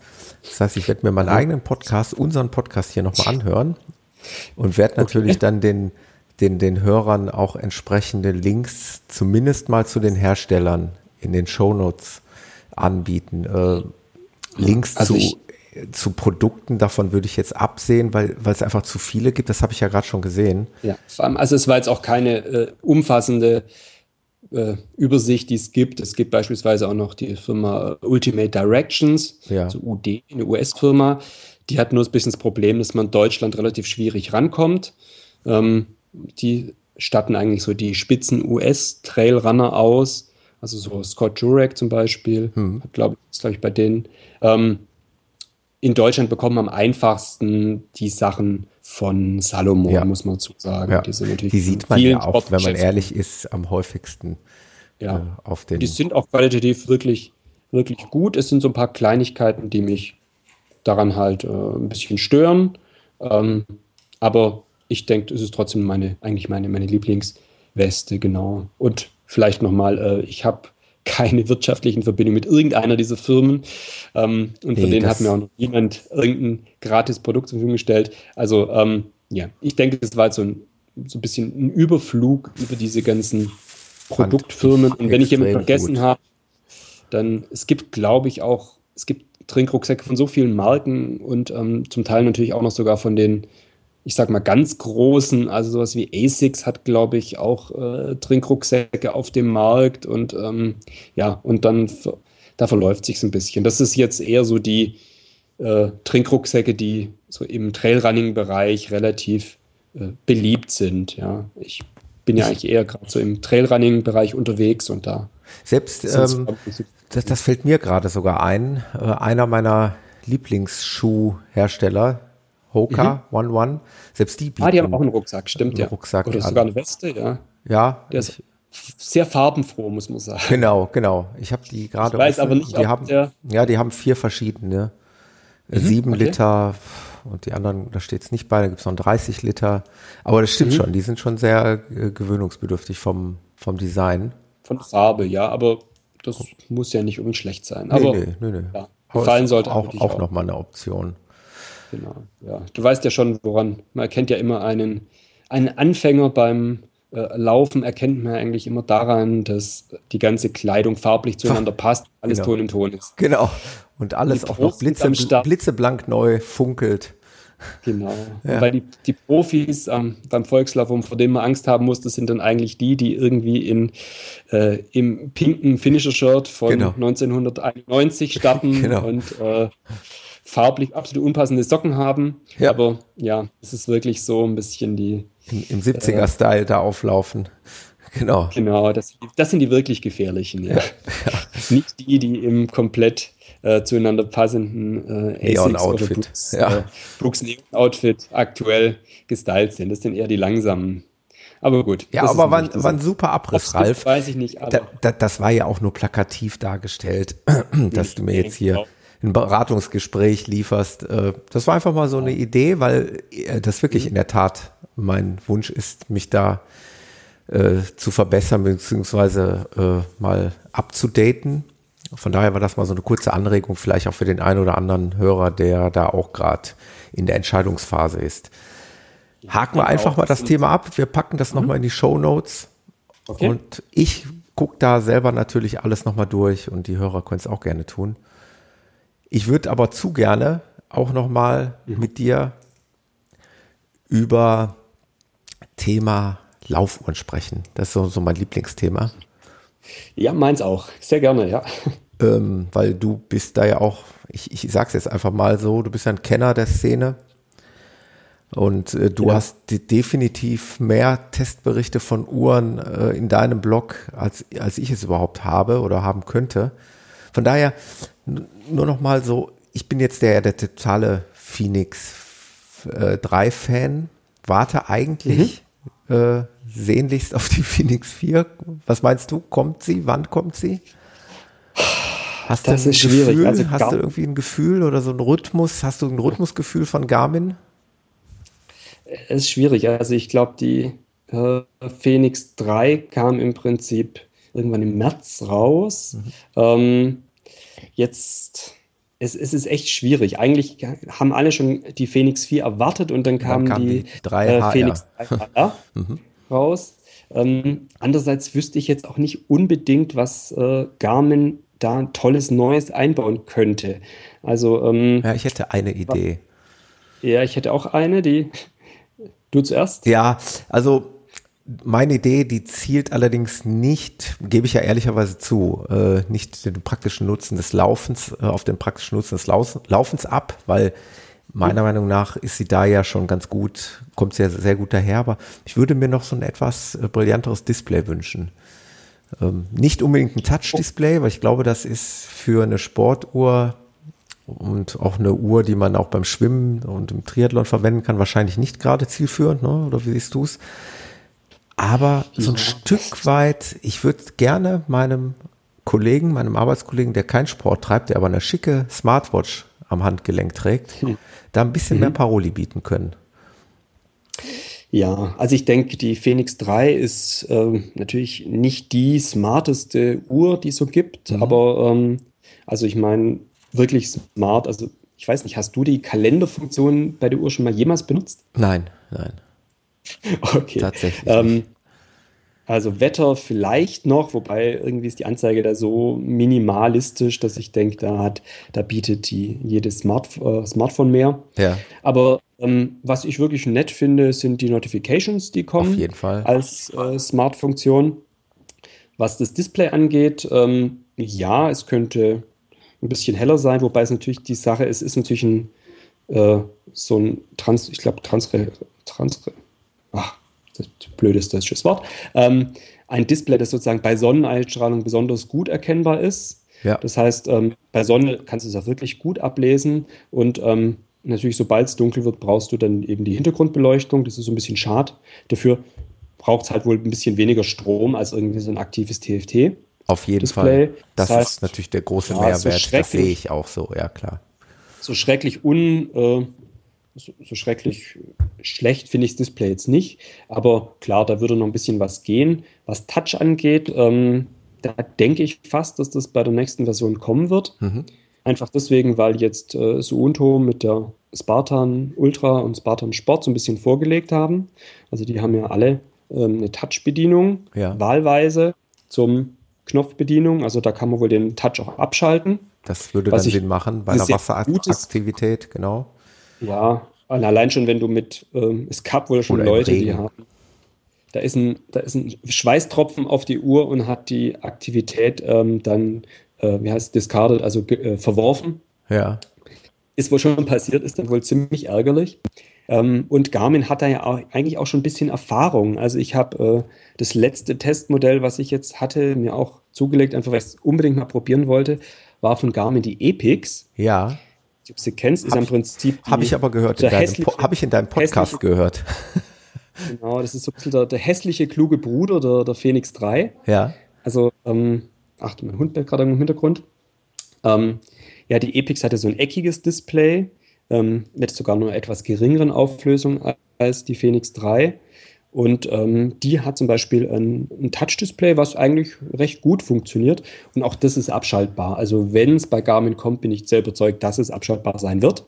Ja. Ähm, was die halt Tolles hat, ist die Kartendarstellung. Und die finde ich gerade wirklich prima. Also die Uhr ist bei mir immer neben der Phoenix 3 ähm, immer beim, beim Lauf dabei. Also diese, diese Karte immer im Handgelenk, die hat schon was. Und das ja. wäre was, was ich für die Phoenix 4 wirklich wünschen würde und was auch für meiner Ansicht nach ähm, Garmin dann wieder gegenüber so, so ein Alleinstellungsmerkmal äh, machen würde, weil die, die, die Epix wird wohl aus dem Programm genommen. Also die, da gibt es inzwischen die äh, Aussagen, sie wird wohl nicht mehr weiter unterstützt, auch was den Support wird vielleicht ein bisschen supported, aber es kommen auf jeden Fall keine neuen Features dazu. Ja. Ähm, das heißt, die wird vermutlich bald aus dem Programm genommen. Das ist schade, weil die von Garmin eigentlich ein bisschen stiefmütterlich behandelt worden ist. Die ist softwareseitig immer noch so auf dem Stand von Garmin vor einem, naja, sagen wir mal, halben bis ganzen Jahr. Und das ist halt ein bisschen wackeliger Stand. Also die, jetzt ist mir zwar schon länger nicht mehr abgestürzt, aber sie hat doch viele, viele Bugs. Und ja. da ist Phoenix 3 ja inzwischen zum Glück ja. aus den Kinderschuhen rausgekommen. Wir hatten ja damals gesprochen, damals hatte ich ja so riesen Probleme mit meiner Phoenix 3. Ja. Und ähm, tatsächlich hat sich das nachher als ein Hardware-Problem rausgestellt. Und ähm, da muss ich vielleicht Garmin auch nochmal äh, Tribut zollen. Die haben wirklich, äh, sind absolut problemlos, äh, was ein, ein Tausch des Gerätes angeht. Ja. Das war wirklich, ähm, ich habe dieses Problem, schicken Sie die Uhr ein und ich habe eine komplett neue Uhr bekommen. Das ist mir auch die so zu dem gegangen. Zeitpunkt wirklich mhm. schon neun Monate alt war und das war wirklich toll und die neue hatte noch wirklich keine großen Probleme gemacht. Ähm, vielleicht mal, dass irgendein schlecht programmiertes Watchface ähm, die Uhr zum Absturz bringt. Da, da kann Garmin noch ein bisschen was dran arbeiten, was die Qualitätskontrolle ja. im Connect IQ Store angeht. Ähm, aber generell habe ich inzwischen so meine IQ-Apps gefunden, die ich gerne benutze. Hm. Und ähm, die neuen, ja, wenn noch was Spannendes kommt, äh, heute habe ich was sehr Spannendes ausprobiert. Das ist, ähm, ich weiß nicht, ob du Stride kennst. Nein. STRYD. Die stellen solche Herzfrequenzsensoren hin, die äh, Leistung messen, also Watt. Ja. Und zwar beim Laufen. Das ist so das nächste große Ding, könnte das werden, so im zumindest im sag mal, Triathlon-Bereich, da haben ja alle schon ihren, ihre Watt, also ihre Leistungsmesseinheiten am Rad sitzen und jetzt gibt es eben dann sozusagen auch einen Brustgurt zum Laufen. Ähm, und das wurde bisher von Garmin noch nicht so wahnsinnig gut unterstützt. Da musste man dann die Aktivität als, als Radfahren laufen lassen. Ähm, hatte dann eine Pace nur in kmh statt in äh, Kilometer pro Minute und sowas. Und Suunto hat das schon immer unterstützt. Und jetzt hat Stride so eine eigene App rausgebracht und ähm, ja, die zeigt dann wirklich an, welche Leistung du aktuell gerade bringst. Okay. Das sind dann irgendwie so zwischen, sag mal 180, also bei mir zwischen 180 und 250 Watt. Ähm, soll wohl etwas direkter auf äh, ja, das tatsächliche, den tatsächlichen Output ansprechen, als wenn du es über die Herzfrequenz machst. Aber ja, ja ist vielleicht eher was, was wirklich für die Spielfreaks, so wie ich einer bin, dann was ist. Also ich denke, in meinem Leistungsniveau ist das nicht der, nicht so notwendig. Ich denke, da reicht die Herzfrequenz eigentlich auch vollkommen aus. Aber ist auf jeden Fall was Spannendes. Ähm, und ja, ist eben noch ein neue, sind auch neue Parameter, die eben jetzt gemessen werden, eben jetzt in Form von Leistung. Und ja. Man merkt zum Beispiel, wenn ein steiler Berganstieg ist, geht die Leistung deutlich früher hoch als die Herzfrequenz. Also das merkt der Gurt dann ganz gut. Mhm. Und da lese ich auch gerade ein Buch drüber, über das Thema. Also gibt es inzwischen schon, also es ist im, vor allem im Triathlon-Bereich recht beliebt. Okay, Und dann, gut. ich weiß nicht, was benutzt du denn so gern als IQ-Apps? Hast du irgendwelche, deine Favoriten von nee. der Garmin? Nee, eigentlich gar nicht. Also ich habe. Hast du gar keine drauf? Nee. Also was ich so schön finde, es gibt so ein Höhenprofil, so ja. Elevation Charts. Ja, hab ich, ich, ich kenne die wohl alle, weil ich äh, liebend gerne durch mhm. den App Store surfe und mhm. da immer okay. mal wieder äh, was suche. Aber ich habe, nee, eigentlich nicht. Ich hatte mal, es gab ja sogar mal auch so eine Art Kartendarstellung, ne? Aber das ist, ah, auch, das ist aber auch. Ja, das gab es mit Google Maps. Genau, aber, also es ähm, ist aber auch alles sehr, sehr, ja, ja rudimentär. Genau. Da muss immer Smartphone an sein und dann ist die Frage, was brauche ich dann auf der Uhr? Genau, genau. Es braucht eine Datenverbindung. Genau. Nee. Und das, so diese Karte geht halt bei der, ähm, äh, geht halt bei der Epix sozusagen offline. Ja, das ist natürlich cool. Das ist schon nett. Der Vorteil ist halt im Vergleich zu, zur Phoenix 3, sobald ich auf eine Kreuzung zurenne, ähm, wo es halt mehrere Abzweigungen gibt, sehe ich halt, also ich kann wirklich Wege nachvollziehen. Also ich bin heute so bei uns im Waldgebiet gejoggt. Ja. Ähm, und da war es, äh, da gibt es wirklich viele, viele Wege. Und es ist immer ein bisschen unklar, wo die rauskommen. Und das kann man da wirklich ganz gut sehen. Ja. Also da würde ich mir vielleicht wünschen, dass die nächste, äh, dass die Phoenix 4 so ein bisschen eine, eine Mischung zwischen äh, Phoenix 3 oder 3HR und äh, Epix wird. Also an sich ist es eine schöne Uhr, die Epix, aber aktuell leider gerade softwareseitig ein bisschen veraltet. Das ist so ein bisschen schade dran. Mhm. Ah, was ich vielleicht noch erwähnen wollte, die ähm, eine, eine ganz tolle App, vielleicht für den einen oder anderen Zuhörer, mhm. ähm, heißt Work It Out für die äh, Phoenix 3. Das heißt auch eine, kein, Watch, äh, kein, Datenfeld und kein Watchface, sondern tatsächlich eine App. Ähm, was die macht, ist, ich kann da äh, Tabatas einprogrammieren. Ich weiß nicht, ob das was sagt, so auf ein High-Intensity-Training im Prinzip kommt es eigentlich daher. Ja, ja. Das heißt, ich äh, so 45 Sekunden oder das kann ich alles da einstellen. 45 Sekunden macht man irgendeine Übung. Oh, das ist cool. Zum Beispiel 45 Sekunden Jumping Jacks oder Klimmzüge oder Kniebeugen, dann 15 Sekunden Pause, ähm, dann die nächste Übung und ähm, das kann man im Vorfeld auf dem Rechner oder auf dem Smartphone sozusagen festlegen. Ja. Und ähm, auf der Phoenix 3, die sagt mir dann auch wirklich optisch wunderschön gelöst mit so einem umlaufenden Balken, wie weit ich in, äh, wie viele Sekunden es noch sind, äh, wie weit es in meiner Übung noch ist, was als nächste Übung kommt, wenn ich gerade in der Pausenphase bin. Und das benutze ich eigentlich daheim, gern, wenn ich so ein bisschen so Stabi-Übungen mache, so mit dem TRX, also mit dem Schlingentrainer. Mhm. Ähm, gerne und das mische ich so ein bisschen, so ein bisschen Schlingentrainer, ein bisschen Übungen wie äh, Plank oder Wall-Sit oder sowas in der Art oder irgendwie Klimmzüge so am, am Türreck. Und ähm, das kann man eigentlich nett anwenden. Das ist dann halt mal eine ganz andere Anwendung von der, äh, von der Phoenix für, ja. für einen anderen Sport einfach. Eigentlich für, ja, wirklich für so Fitness. Also was ganz anderes. Ja, toll. Guter Tipp, werde ich mir auch mal anschauen. Einfach mal anschauen, genau. Ralf, Ansonsten inzwischen, ja. Ja, erzähl, ja. Wollte inzwischen bin ich ja auf die äh, Phoenix äh, HR gekommen. Ja. Ähm, und also mit der Herzfrequenzmessung im Armband und ja, nach anfänglichen Schwierigkeiten läuft das eigentlich auch sehr solide. Also inzwischen lasse ich wirklich auch schon häufig den Brustgurt äh, dann daheim. Ah, ja. Auf diese, mhm. auf diese Running-Matrix kann man eigentlich relativ gut verzichten. Ja. Das ist ja die Bodenkontaktzeit und Verteilung und ich glaube, das ist für einen Leistungsbereich gedacht, in den ich leider nie kommen werde. und ähm, die andere ist also ist auf jeden Fall eine nette Spielerei. Es macht die Uhr natürlich auch wieder ein gutes Stück teurer. Ich glaube, es sind so 80 bis 100 Euro, die es teurer macht als das Saphir-Modell. Aber ähm, gerade zum Radfahren und ähm, auch zum Laufen, die Ergebnisse sind eigentlich wirklich überraschend gut, finde ich fast. Ja. Also da kann man den Brustgurt wirklich manchmal, manchmal auch sparen. Also das ist ja, also die nutze ich und ja, Nachteile zur Phoenix 3 hat sie ja eigentlich keinen, außer dass es natürlich quasi, deutlich teurer ist. Genau, etwas so teurer eigentlich ein baugleiches Modell, nur mit dieser Zusatzausstattung des, äh, der Herzfrequenzmessung fürs Handgelenk. Genau.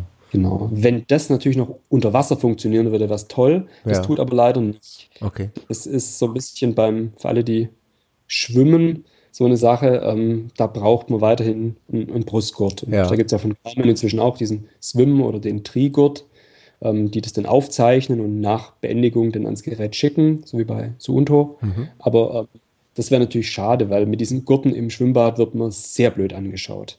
Also mit der Phoenix kein Thema, mhm. aber da wäre es wirklich schön, wenn da auch während des Schwimmens bei, ähm, am Handgelenk gemessen werden kann, weil ja. Äh, ja, ein Brustgurt ist da wirklich ein bisschen komisch.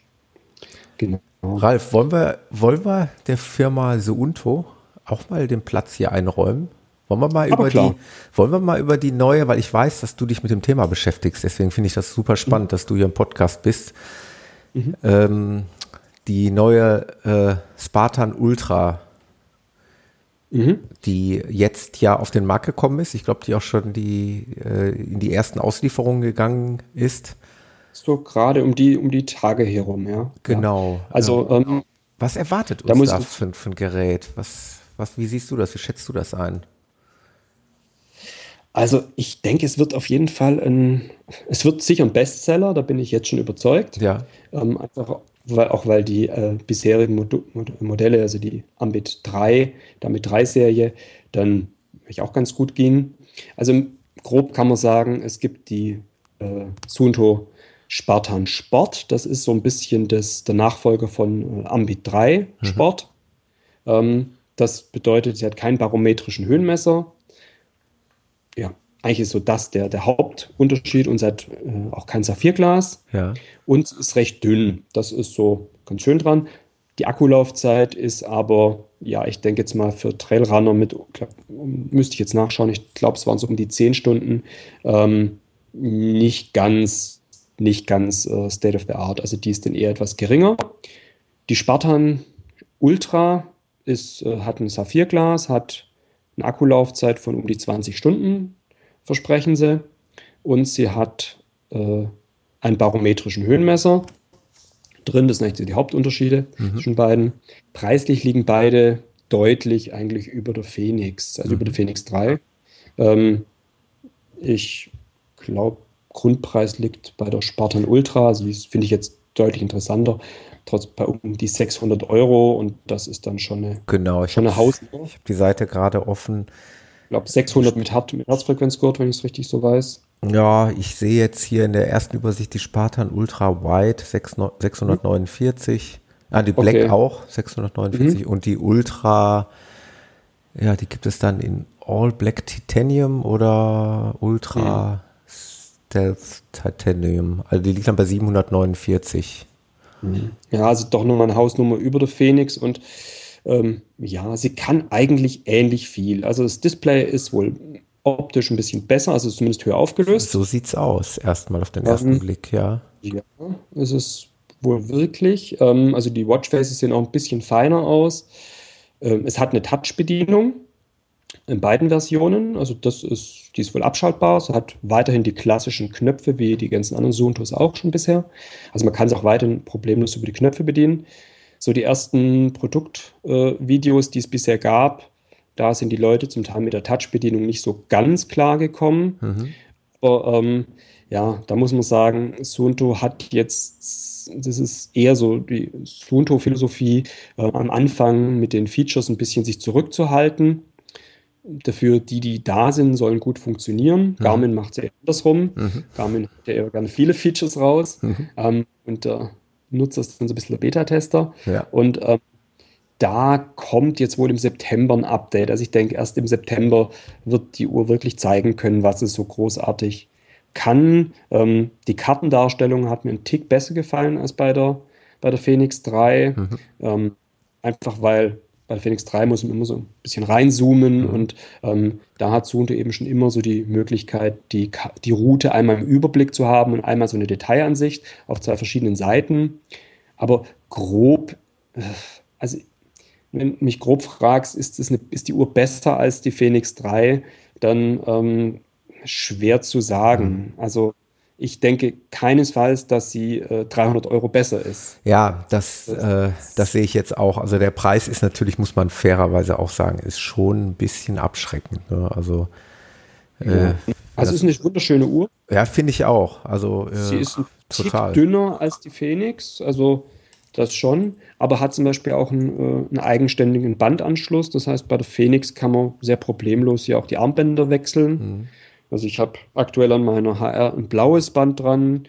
kommt ja mit dem schwarzen. Ähm, ich habe auch noch ein gelbes und ein grünes, die gibt es von Garmin für um die 20 Euro. Die gibt es mhm. auch ähm, aus Hongkong für 6 Euro. Mhm. Funktionieren auch.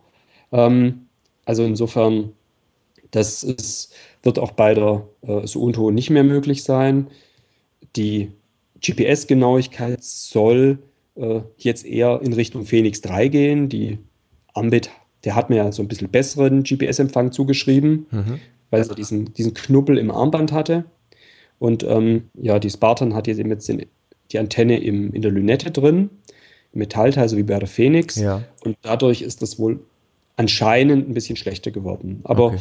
ähm, ja, ich hatte da mal einen Test gemacht, was GPS-Genauigkeit angeht, wirklich über die, das gesamte Spektrum der Geräte und ähm, GPS generell ist extrem fehlerbehaftet und du kannst auch mit der gleichen Uhr an zwei verschiedenen Tagen den identischen Pfad gehen und hast äh, bei, einmal gehst du 10 Meter links vom Pfad und einmal gehst du 10 Meter rechts vom Pfad. Das ist je nachdem, wie die äh, Satelliten stehen. Ja. Ähm, also wenn da der Empfang, wenn der Empfang gut ist, dann sind auch alle Uhren gut. Wenn der Empfang schlecht ist, sind auch alle Uhren schlecht. Also ähm, ich hatte da einen älteren Blogartikel wirklich fünf, sechs Uhren gleichzeitig äh, mitgenommen auf eine Wanderung ähm, und Effekt war, bei der, an der einen Stelle war die eine Uhr besser, an der anderen Stelle war die andere Uhr besser. Ähm, ich hatte auch ein Handheld-GPS mit, ja. äh, ein Garmin E-Trex und selbst das war nicht genauer. Ja. Also ähm, man darf da bei der GPS-Genauigkeit keine Wunder erwarten. Die, die Gesamtlänge stimmt eigentlich immer. Ähm, Probleme bei der Pace haben eigentlich alle immer noch. Ähm, das heißt, sobald ich in einen in den Wald reinlaufe oder in, ja gut, Tunnel ist natürlich eine andere Sache, aber sobald ich in den Wald reinlaufe, äh, es fällt die Pace bei allen Uhren eigentlich ab, weil mhm. da soll es mal einer von Herstellern schaffen, den eingebauten Gyrosensor, also den Beschleunigungsmesser, dann wirklich richtig sinnvoll einzusetzen, weil dass die Uhr merkt, hey, ich bewege mich gleich wie gerade eben, aber ähm, ja, das sollte sie eigentlich, aber das GPS-Signal ist anders, dann, dass sie daraus schließt, okay, er bewegt sich vermutlich auch noch gleich wie bisher und eben gleich schnell. Aber ja, das sind so Kleinigkeiten. Ich denke, ähm, brauche ich da wirklich die sekundengenaue Pace? Ähm, also irgendwie früher, früher wusste man, eins ist ein Kilometer und ist das ungefähr nach der Sekundenanzeige auf der Uhr gelaufen. Ähm, ging auch irgendwie und die Leute waren trotzdem verdammt schnell. Ja, absolut. Das ist also ja. das Einzige, was wir heute wieder hatten, wir hatten heute wieder einen ganz netten Effekt. Wir sind halt heute einen offiziellen Lauf gelaufen, mhm. 30 mhm. Kilometer lang, mhm. auch größtenteils durch, durch den Wald. Und ähm, das Witzige war, der Mitstreiter, der Jan hier aus dem, auch bekannt aus dem Podcast, hat eben auch eine Phoenix 3 und wir sind halt mhm. eben auch die ganze Zeit komplett zusammengeblieben. Mhm. Und äh, Zwischenzeitlich haben sich unsere beiden Uhren etwas voneinander distanziert. Wir waren aber mhm. teilweise so drei, 400 Meter auseinander. Dann haben wir uns wieder mhm. angenähert und waren wirklich am Ende fast auf dem Meter genau gleich. Also gute 30 Kilometer im Ziel, aber, und da bin ich auch heute schon auf Facebook gefragt worden, ob ich mir vorstellen mhm. könnte, woran das liegt. Äh, ach, Moment, jetzt sehe ich aber eigentlich, eigentlich zeigte mir meine Garmin-App in meinem heutigen Lauf aber sind das denn auch dann die tatsächlichen Höhenmeter? Zeigt mir was an von 100, äh, von 1000 Höhenmetern. Mhm. Also wenn ich die Aktivität öffne, habe ich ja das Feld Höhenunterschied. Mhm. Und da steht bei mir 1023. Äh, wobei wir aber an, äh, definitiv nicht mehr als 600 Höhenmeter bewältigt haben. Mhm. Jetzt, ja, das ist so jetzt, eine Geschichte. Jetzt pass auf, jetzt verstehe ich aber nicht, jetzt habe ich das bei Strava mehr den Lauf angesehen, da steht dann plötzlich wieder 540 Meter. Das kommt mir, das ist aber der Wert, den der Jan in seiner Uhr hatte. Okay, also das kann ich dir, hm, ja, ähm, es gibt sich jemand, das besser erklären könnte, ähm, aber hör mal in den aktuell, die aktuellste Podcast-Folge ähm, vom DC Rainmaker Podcast rein. Ja. Der hat, wenn ich das was sagt, das ist ja, so der ja. Guru für Ausrüstung aus den USA, ja. eher so Triathlon-Bereich, aber auch gerade so dies, der ganze Tech-Sektor. Ähm, und der hatte genau diese Frage im, in der Folge behandelt. Mhm. Und Tenor ist ein, ein bisschen so, ähm, Strava entscheidet, je nachdem von welcher Uhr das kommt, ähm, ob sie wohl den eigenen, also den aufgezeichneten Höhenverlauf übernimmt oder ob sie den eigenen übernimmt. Das muss so also passiert sein. Denn ich gucke gerade, Entschuldigung, dass ich dich unterbreche, ich gucke gerade in Garmin Connect und da steht nach wie vor bei mir positiver Höhenunterschied 1023. Äh, gucke ja. ich mir den gleichen Lauf bei mir auf Strava in meinem Lauf an, mhm. steht da 540 und das ist der Wert, den, den er wahrscheinlich von dem Jan dann irgendwie übernommen hat. Ja, nicht unbedingt vom Jan, sondern er hat im Prinzip die äh, Garm, äh, Strava kennt ja deinen GPX-Track, den hast du gerade hochgeladen. Mhm.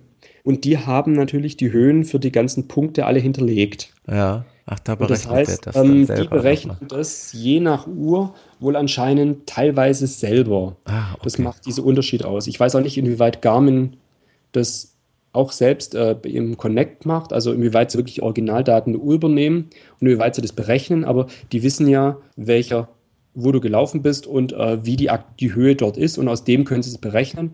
Und ähm, diese Rainmaker meinte, gerade bei günstigen Uhren, also gehört die Phoenix 3 jetzt natürlich nicht dazu, aber ähm, die einfachen GPS-Uhren ohne Höhenmesser, da benutzt Strava in jedem Fall ihr eigenes Höhenprofil ja. und die eigenen Höhendaten, die unter dieser GPX-Route liegen. Da hatte ich, glaube ich, auch, ähm, auch letzte Woche gerade erst so ein Tool vorgestellt, da kannst du deinen eigenen GPX-Track hochladen mhm.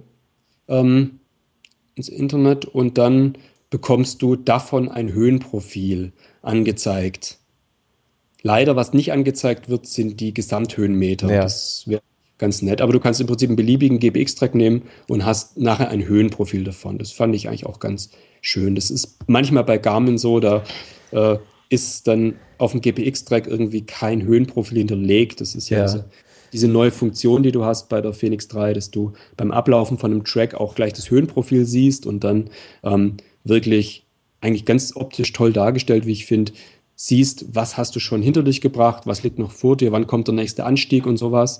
Also das ist ein Feature, das ist sehr, ja, sie haben es von Suunto übernommen, ja. muss man dazu sagen, von der Ambit 3 Vertical, aber sie haben es sehr schön ja. übernommen und haben es eigentlich wirklich gut gelöst. Also mag ich auch, auch recht gern. Also was passiert ist, äh, das habe ich jetzt gerade gemacht, bei Garmin Connect gibt es ja die Option, die Höhenkorrektur äh, zu aktivieren oder deaktivieren. Ah, okay. Und äh, mhm. da steht ja auch als Hinweis von Garmin, dass Höhenkorrekturen anhand von Daten von Vermessungsdiensten ermittelt werden. Mhm. Allerdings, wenn das Gerät einen barometrischen Höhenmesser verfügt, was ja unsere Uhr hat, sind ja. Höhenkorrekturen standardmäßig deaktiviert. Ja, Wenn ich es jetzt genau. aktiviere, was ich gerade mal gemacht habe, dann äh, springt der Wert dann auch tatsächlich auf meine 540 Höhenmeter. Das ist genau. das, was du sagtest. Dann nimmt Strava natürlich sofort die äh, Werte des Vermessungsdienstes ja. und nicht die äh, Werte der Uhr. Daher kommt dann wohl diese Differenz. Aber jetzt ist nur die Frage, warum die Phoenix äh, so schlecht gemessen hat heute. Normalerweise sind die Werte eigentlich recht gut, ähm, aber ich hatte auch manchmal irgendwie Abweichungen. Dann hatte irgendwie vielleicht die Startposition nicht äh, ganz korrekt gehabt oder mhm. den, den, den, Luftdruck nicht ganz korrekt gehabt und hat erst dann nach ein paar, paar Metern dann ähm, sozusagen sich, er passt ja die Höhe aktuell äh, dann an über die GPS-Höhe. Ähm, kann er sein, dass er da mal umgesprungen ist. Also hatte ich auch schon mal Effekte, dass dann ich deutlich mehr äh, Abwärtshöhenmeter als Aufwärtshöhenmeter hatte. Ja. Das kann natürlich nicht sein, wenn ich einen Rundkurs laufe. Genau. Also das gab es schon, ohne dass dazwischen irgendwie ein Riesenunwetter oder was war oder eine Riesenzeitspanne. Das habe ich also auch schon gehabt. Diese Fehler passieren, aber sie sind nicht so wahnsinnig nicht so wahnsinnig häufig. Mhm. Also das ist. Ja, diese 600 Höhenmeter, äh, die haben mich jetzt äh, ein bisschen irritiert, was ja doch eine arge Abweichung ist. Ja, das ist schon riesig, das stimmt. Ja. Aber gut. Bei mir 193 Meter, das kommt hin, das passt so. Lassen wir es einfach mal liegen. Das genau. äh, verbuche ich jetzt mal als kleine Fehlmessung.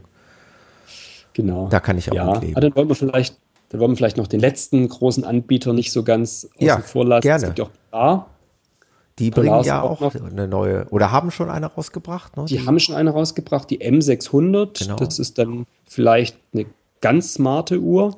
Die basiert dann äh, auf Android, auf Android Wear. Ja. Ähm, hat aber, wie ich finde, eine extrem kurze Akkulaufzeit. Also da hast du wieder alle Nachteile von einer, Smart, äh, von einer, äh, von einer Smartwatch eben dann drin. Das heißt, die hat mit äh, Android eine Akkulaufzeit von zwei Tagen und mit, äh, mit äh, iOS eine Akkulaufzeit von einem Tag. Also das ist dann nicht so, nicht so überzeugend. Hat auch keinen barometrischen Höhenmesser drin. Mhm. Ähm, ja, sie ist hübsch, aber es ist, glaube ich, jetzt nicht so, ähm, nicht so das. Ähm, ich habe auch seit längerer Zeit jetzt die V800. Ähm, auch eine tolle Uhr eigentlich. Jetzt für Trailläufer vielleicht nicht die Uhr der Wahl, dafür ist die Kartendarstellung zu schlecht. Ja. Aber es ist ähm, eine sehr, sehr genaue Uhr. Und es ist zum Beispiel auch beim Schwimmen die absolut genaueste, die ich so kenne. Mhm. Also da zeigen, viele zeigen unterschiedliche Bahnen und Bahnlängen an.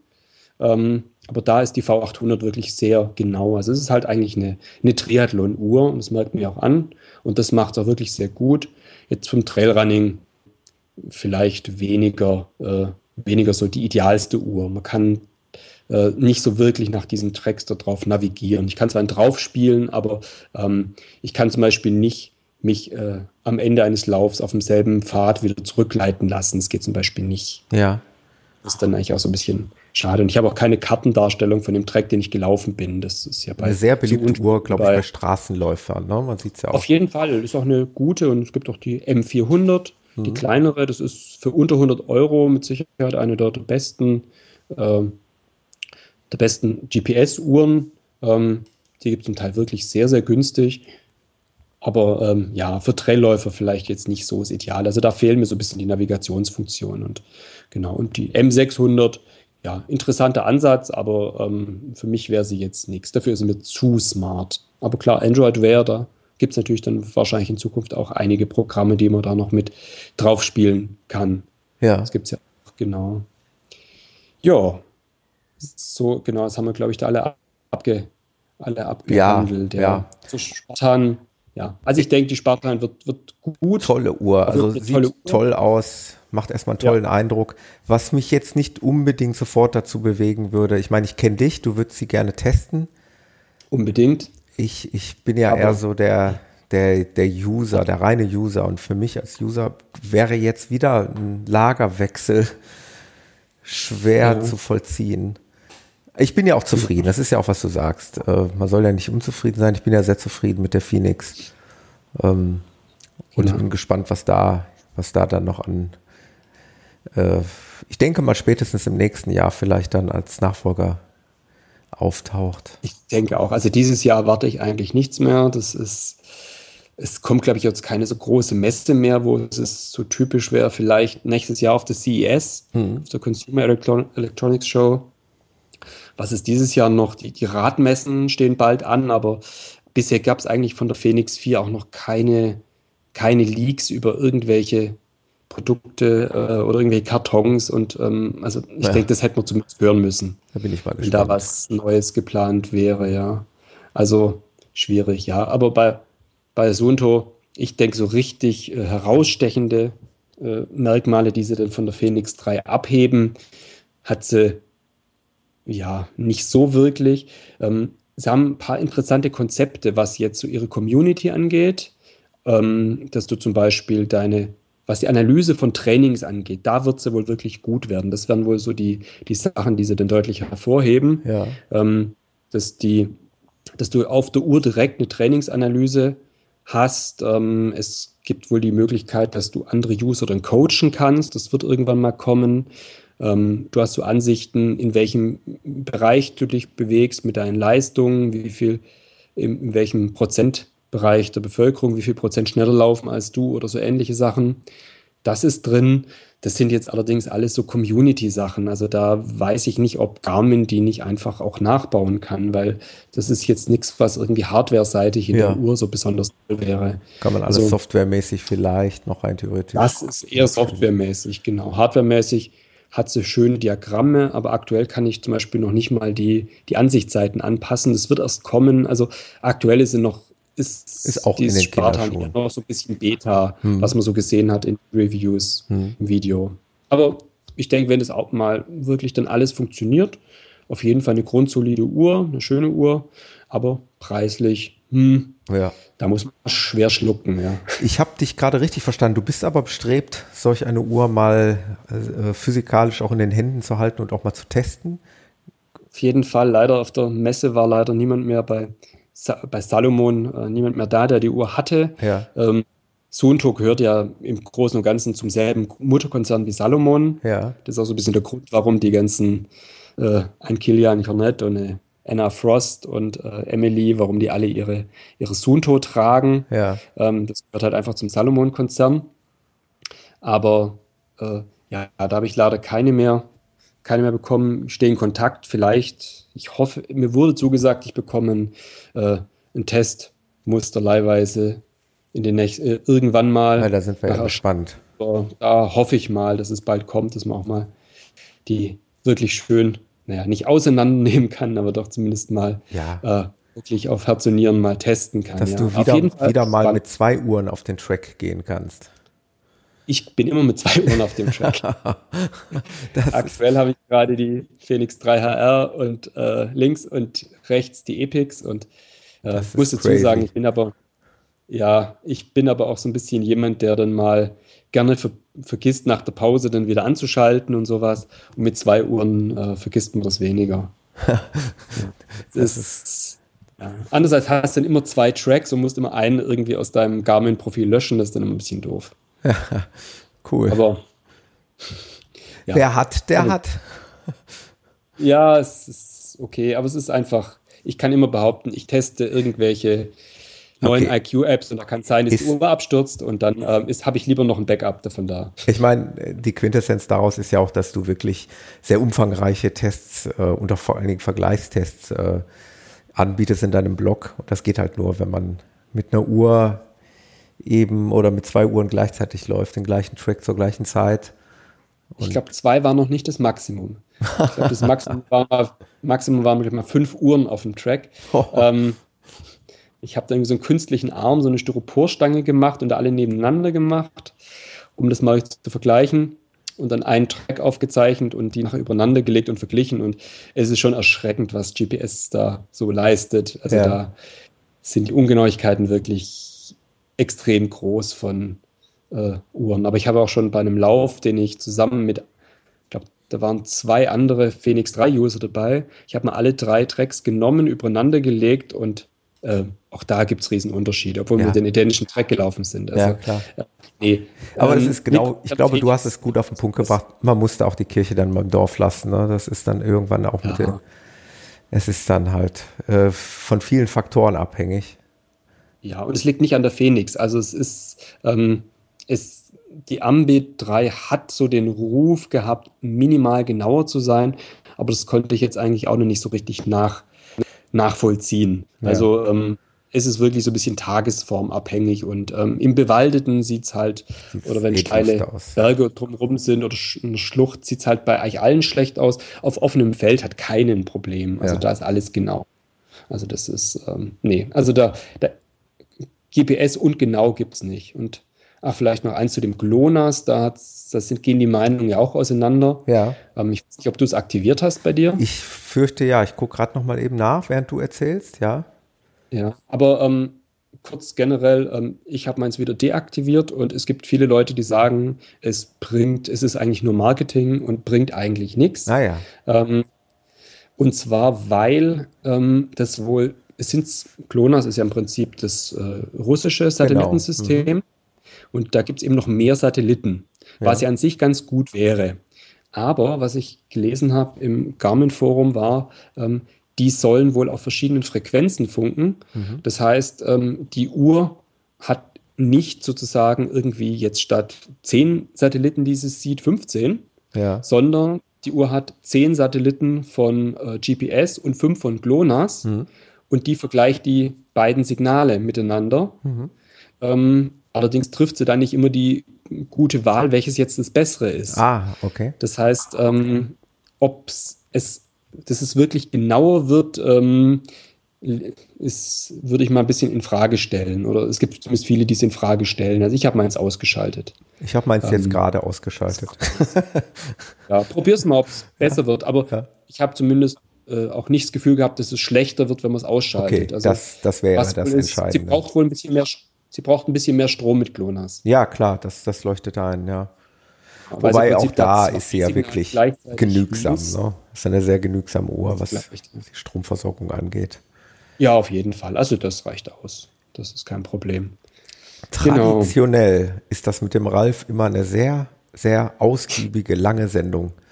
Wir sind schon, oh ja, wir sind schon über ein Fußballspiel hinaus. Äh, ich will gar nicht, ich will überhaupt gar nicht drängeln.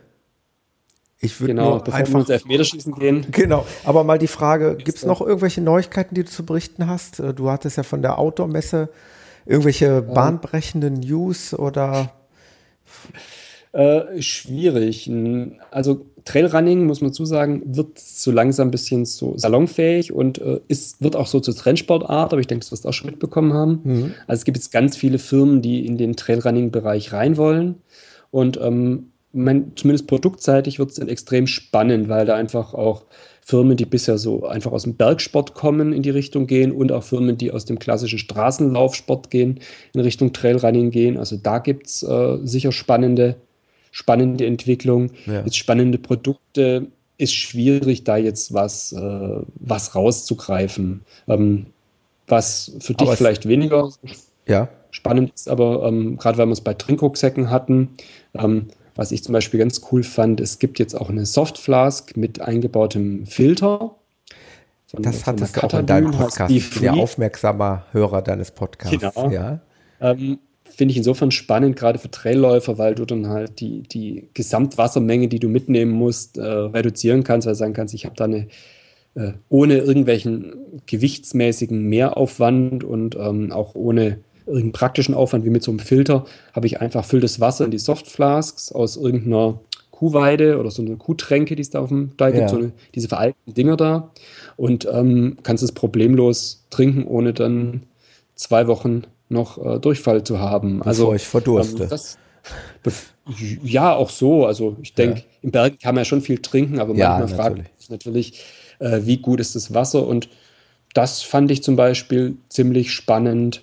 Ähm, ja, so generell, so Richtung, was mich ein bisschen überrascht hat, ähm, es geht wenig in Richtung Technik. Also der ganze Outdoor-Sektor, ähm, dass da mal irgendein Gerät Bluetooth integriert hätte, ist wirklich äh, extrem selten. So ja. bei Taschenlampen kommt so, bei Stirnlampen so langsam mit ein, zwei Modellen, die das haben. Also ähm, das wundert mich so ein bisschen, dass so dieser Elektronikzug so ganz verschlafen wird. Ja. Also gerade was Kartendarstellung beim Laufen oder sowas angeht, da könnte man schon irgendwas Nettes machen. Also ich warte noch auf den Tag, wo es so ein, ein biegbares OLED-Display gibt, was du dir um Ja. machen kannst, wo, wo ständig die Route dann ja. äh, auf einer Karte dargestellt wird. Aber vielleicht glaub, werden wir das noch erleben. ja, vielleicht. Mal schauen. Da muss, glaube ich, den Apple ran und sowas entwickeln, damit es auch funktioniert. Ja, und sich sehr durchsetzt, cool. ja. Sehr cool. Nee. Aber ansonsten, nee, also Messe, es gab viel, aber ich glaube, da nicht, kann ich nicht so viel jetzt rausgreifen einzelne Produkte. Ansonsten genau. werden wir, wie gesagt, bei dir immer, immer versorgt mit Neuigkeiten. Genau, werdet auf dem Laufen gehalten. Aktuell ähm, geht es bei mir vielleicht zu Baustellen.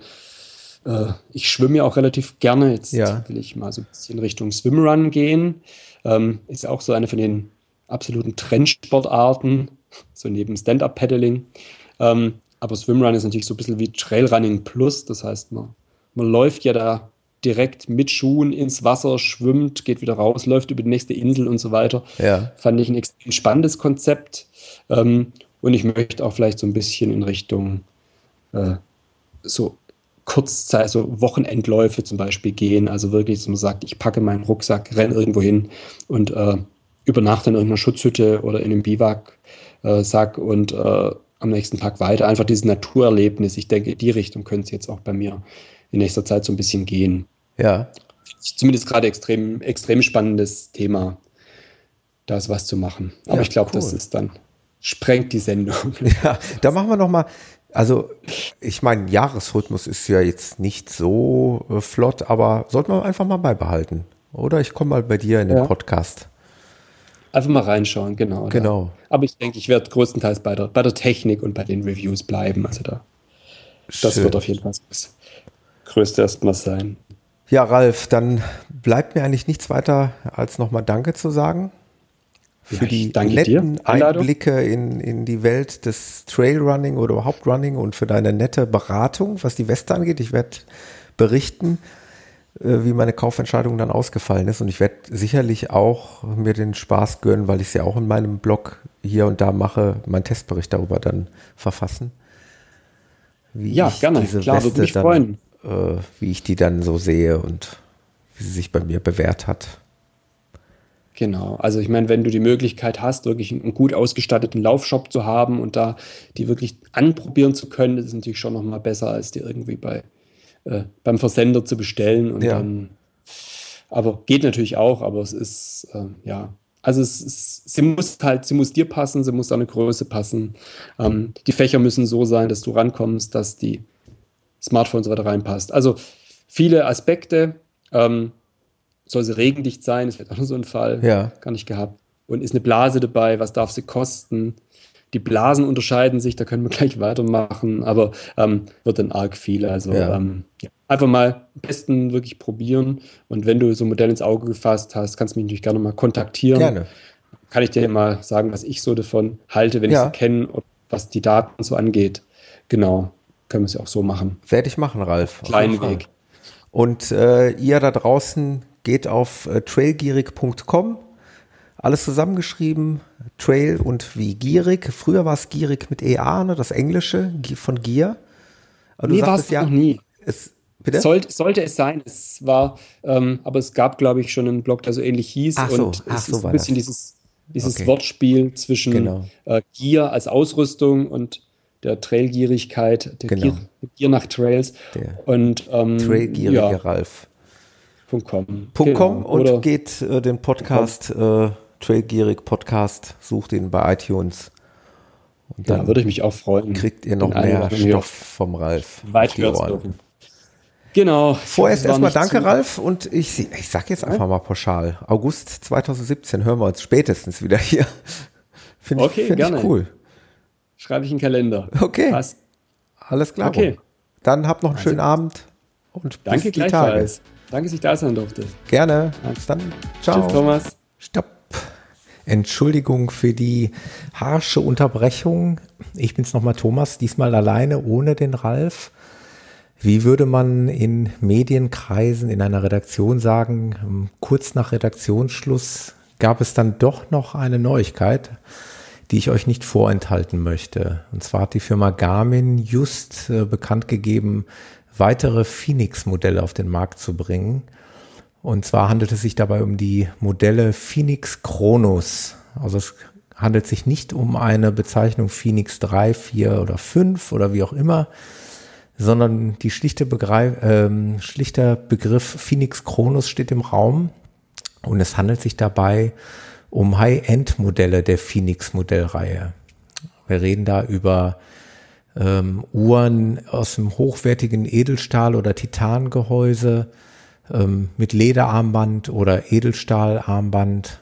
Die gibt's also dann in Zukunft in drei Varianten mit einer Edelstahllünette, Schrägstrichgehäuse und Lederarmband oder ähm, Edelstahlarmband oder mit einer Titanlünette, Schrägstrichgehäuse und Titanarmband. Äh, das hört sich nach edlen Materialien an und äh, das macht sich natürlich auch im Preis bemerkbar. Also sind da bei einer unverbindlichen Preisempfehlung ab knapp oder um die 1000 Euro aufwärts. Aber immerhin, es ist eine Neuerung, es ist eine ähm, Palettenerweiterung, Produkterweiterung der Firma Garmin.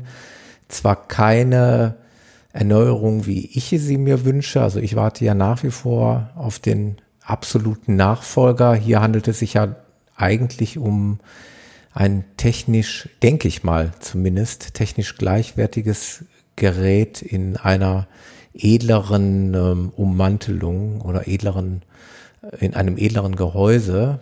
Ähm, sieht toll aus, keine Frage. Das Gehäuse sieht komplett anders aus, sieht aus ähnlich wie man es von von edlen Uhrmacher-Uhren äh, kennt.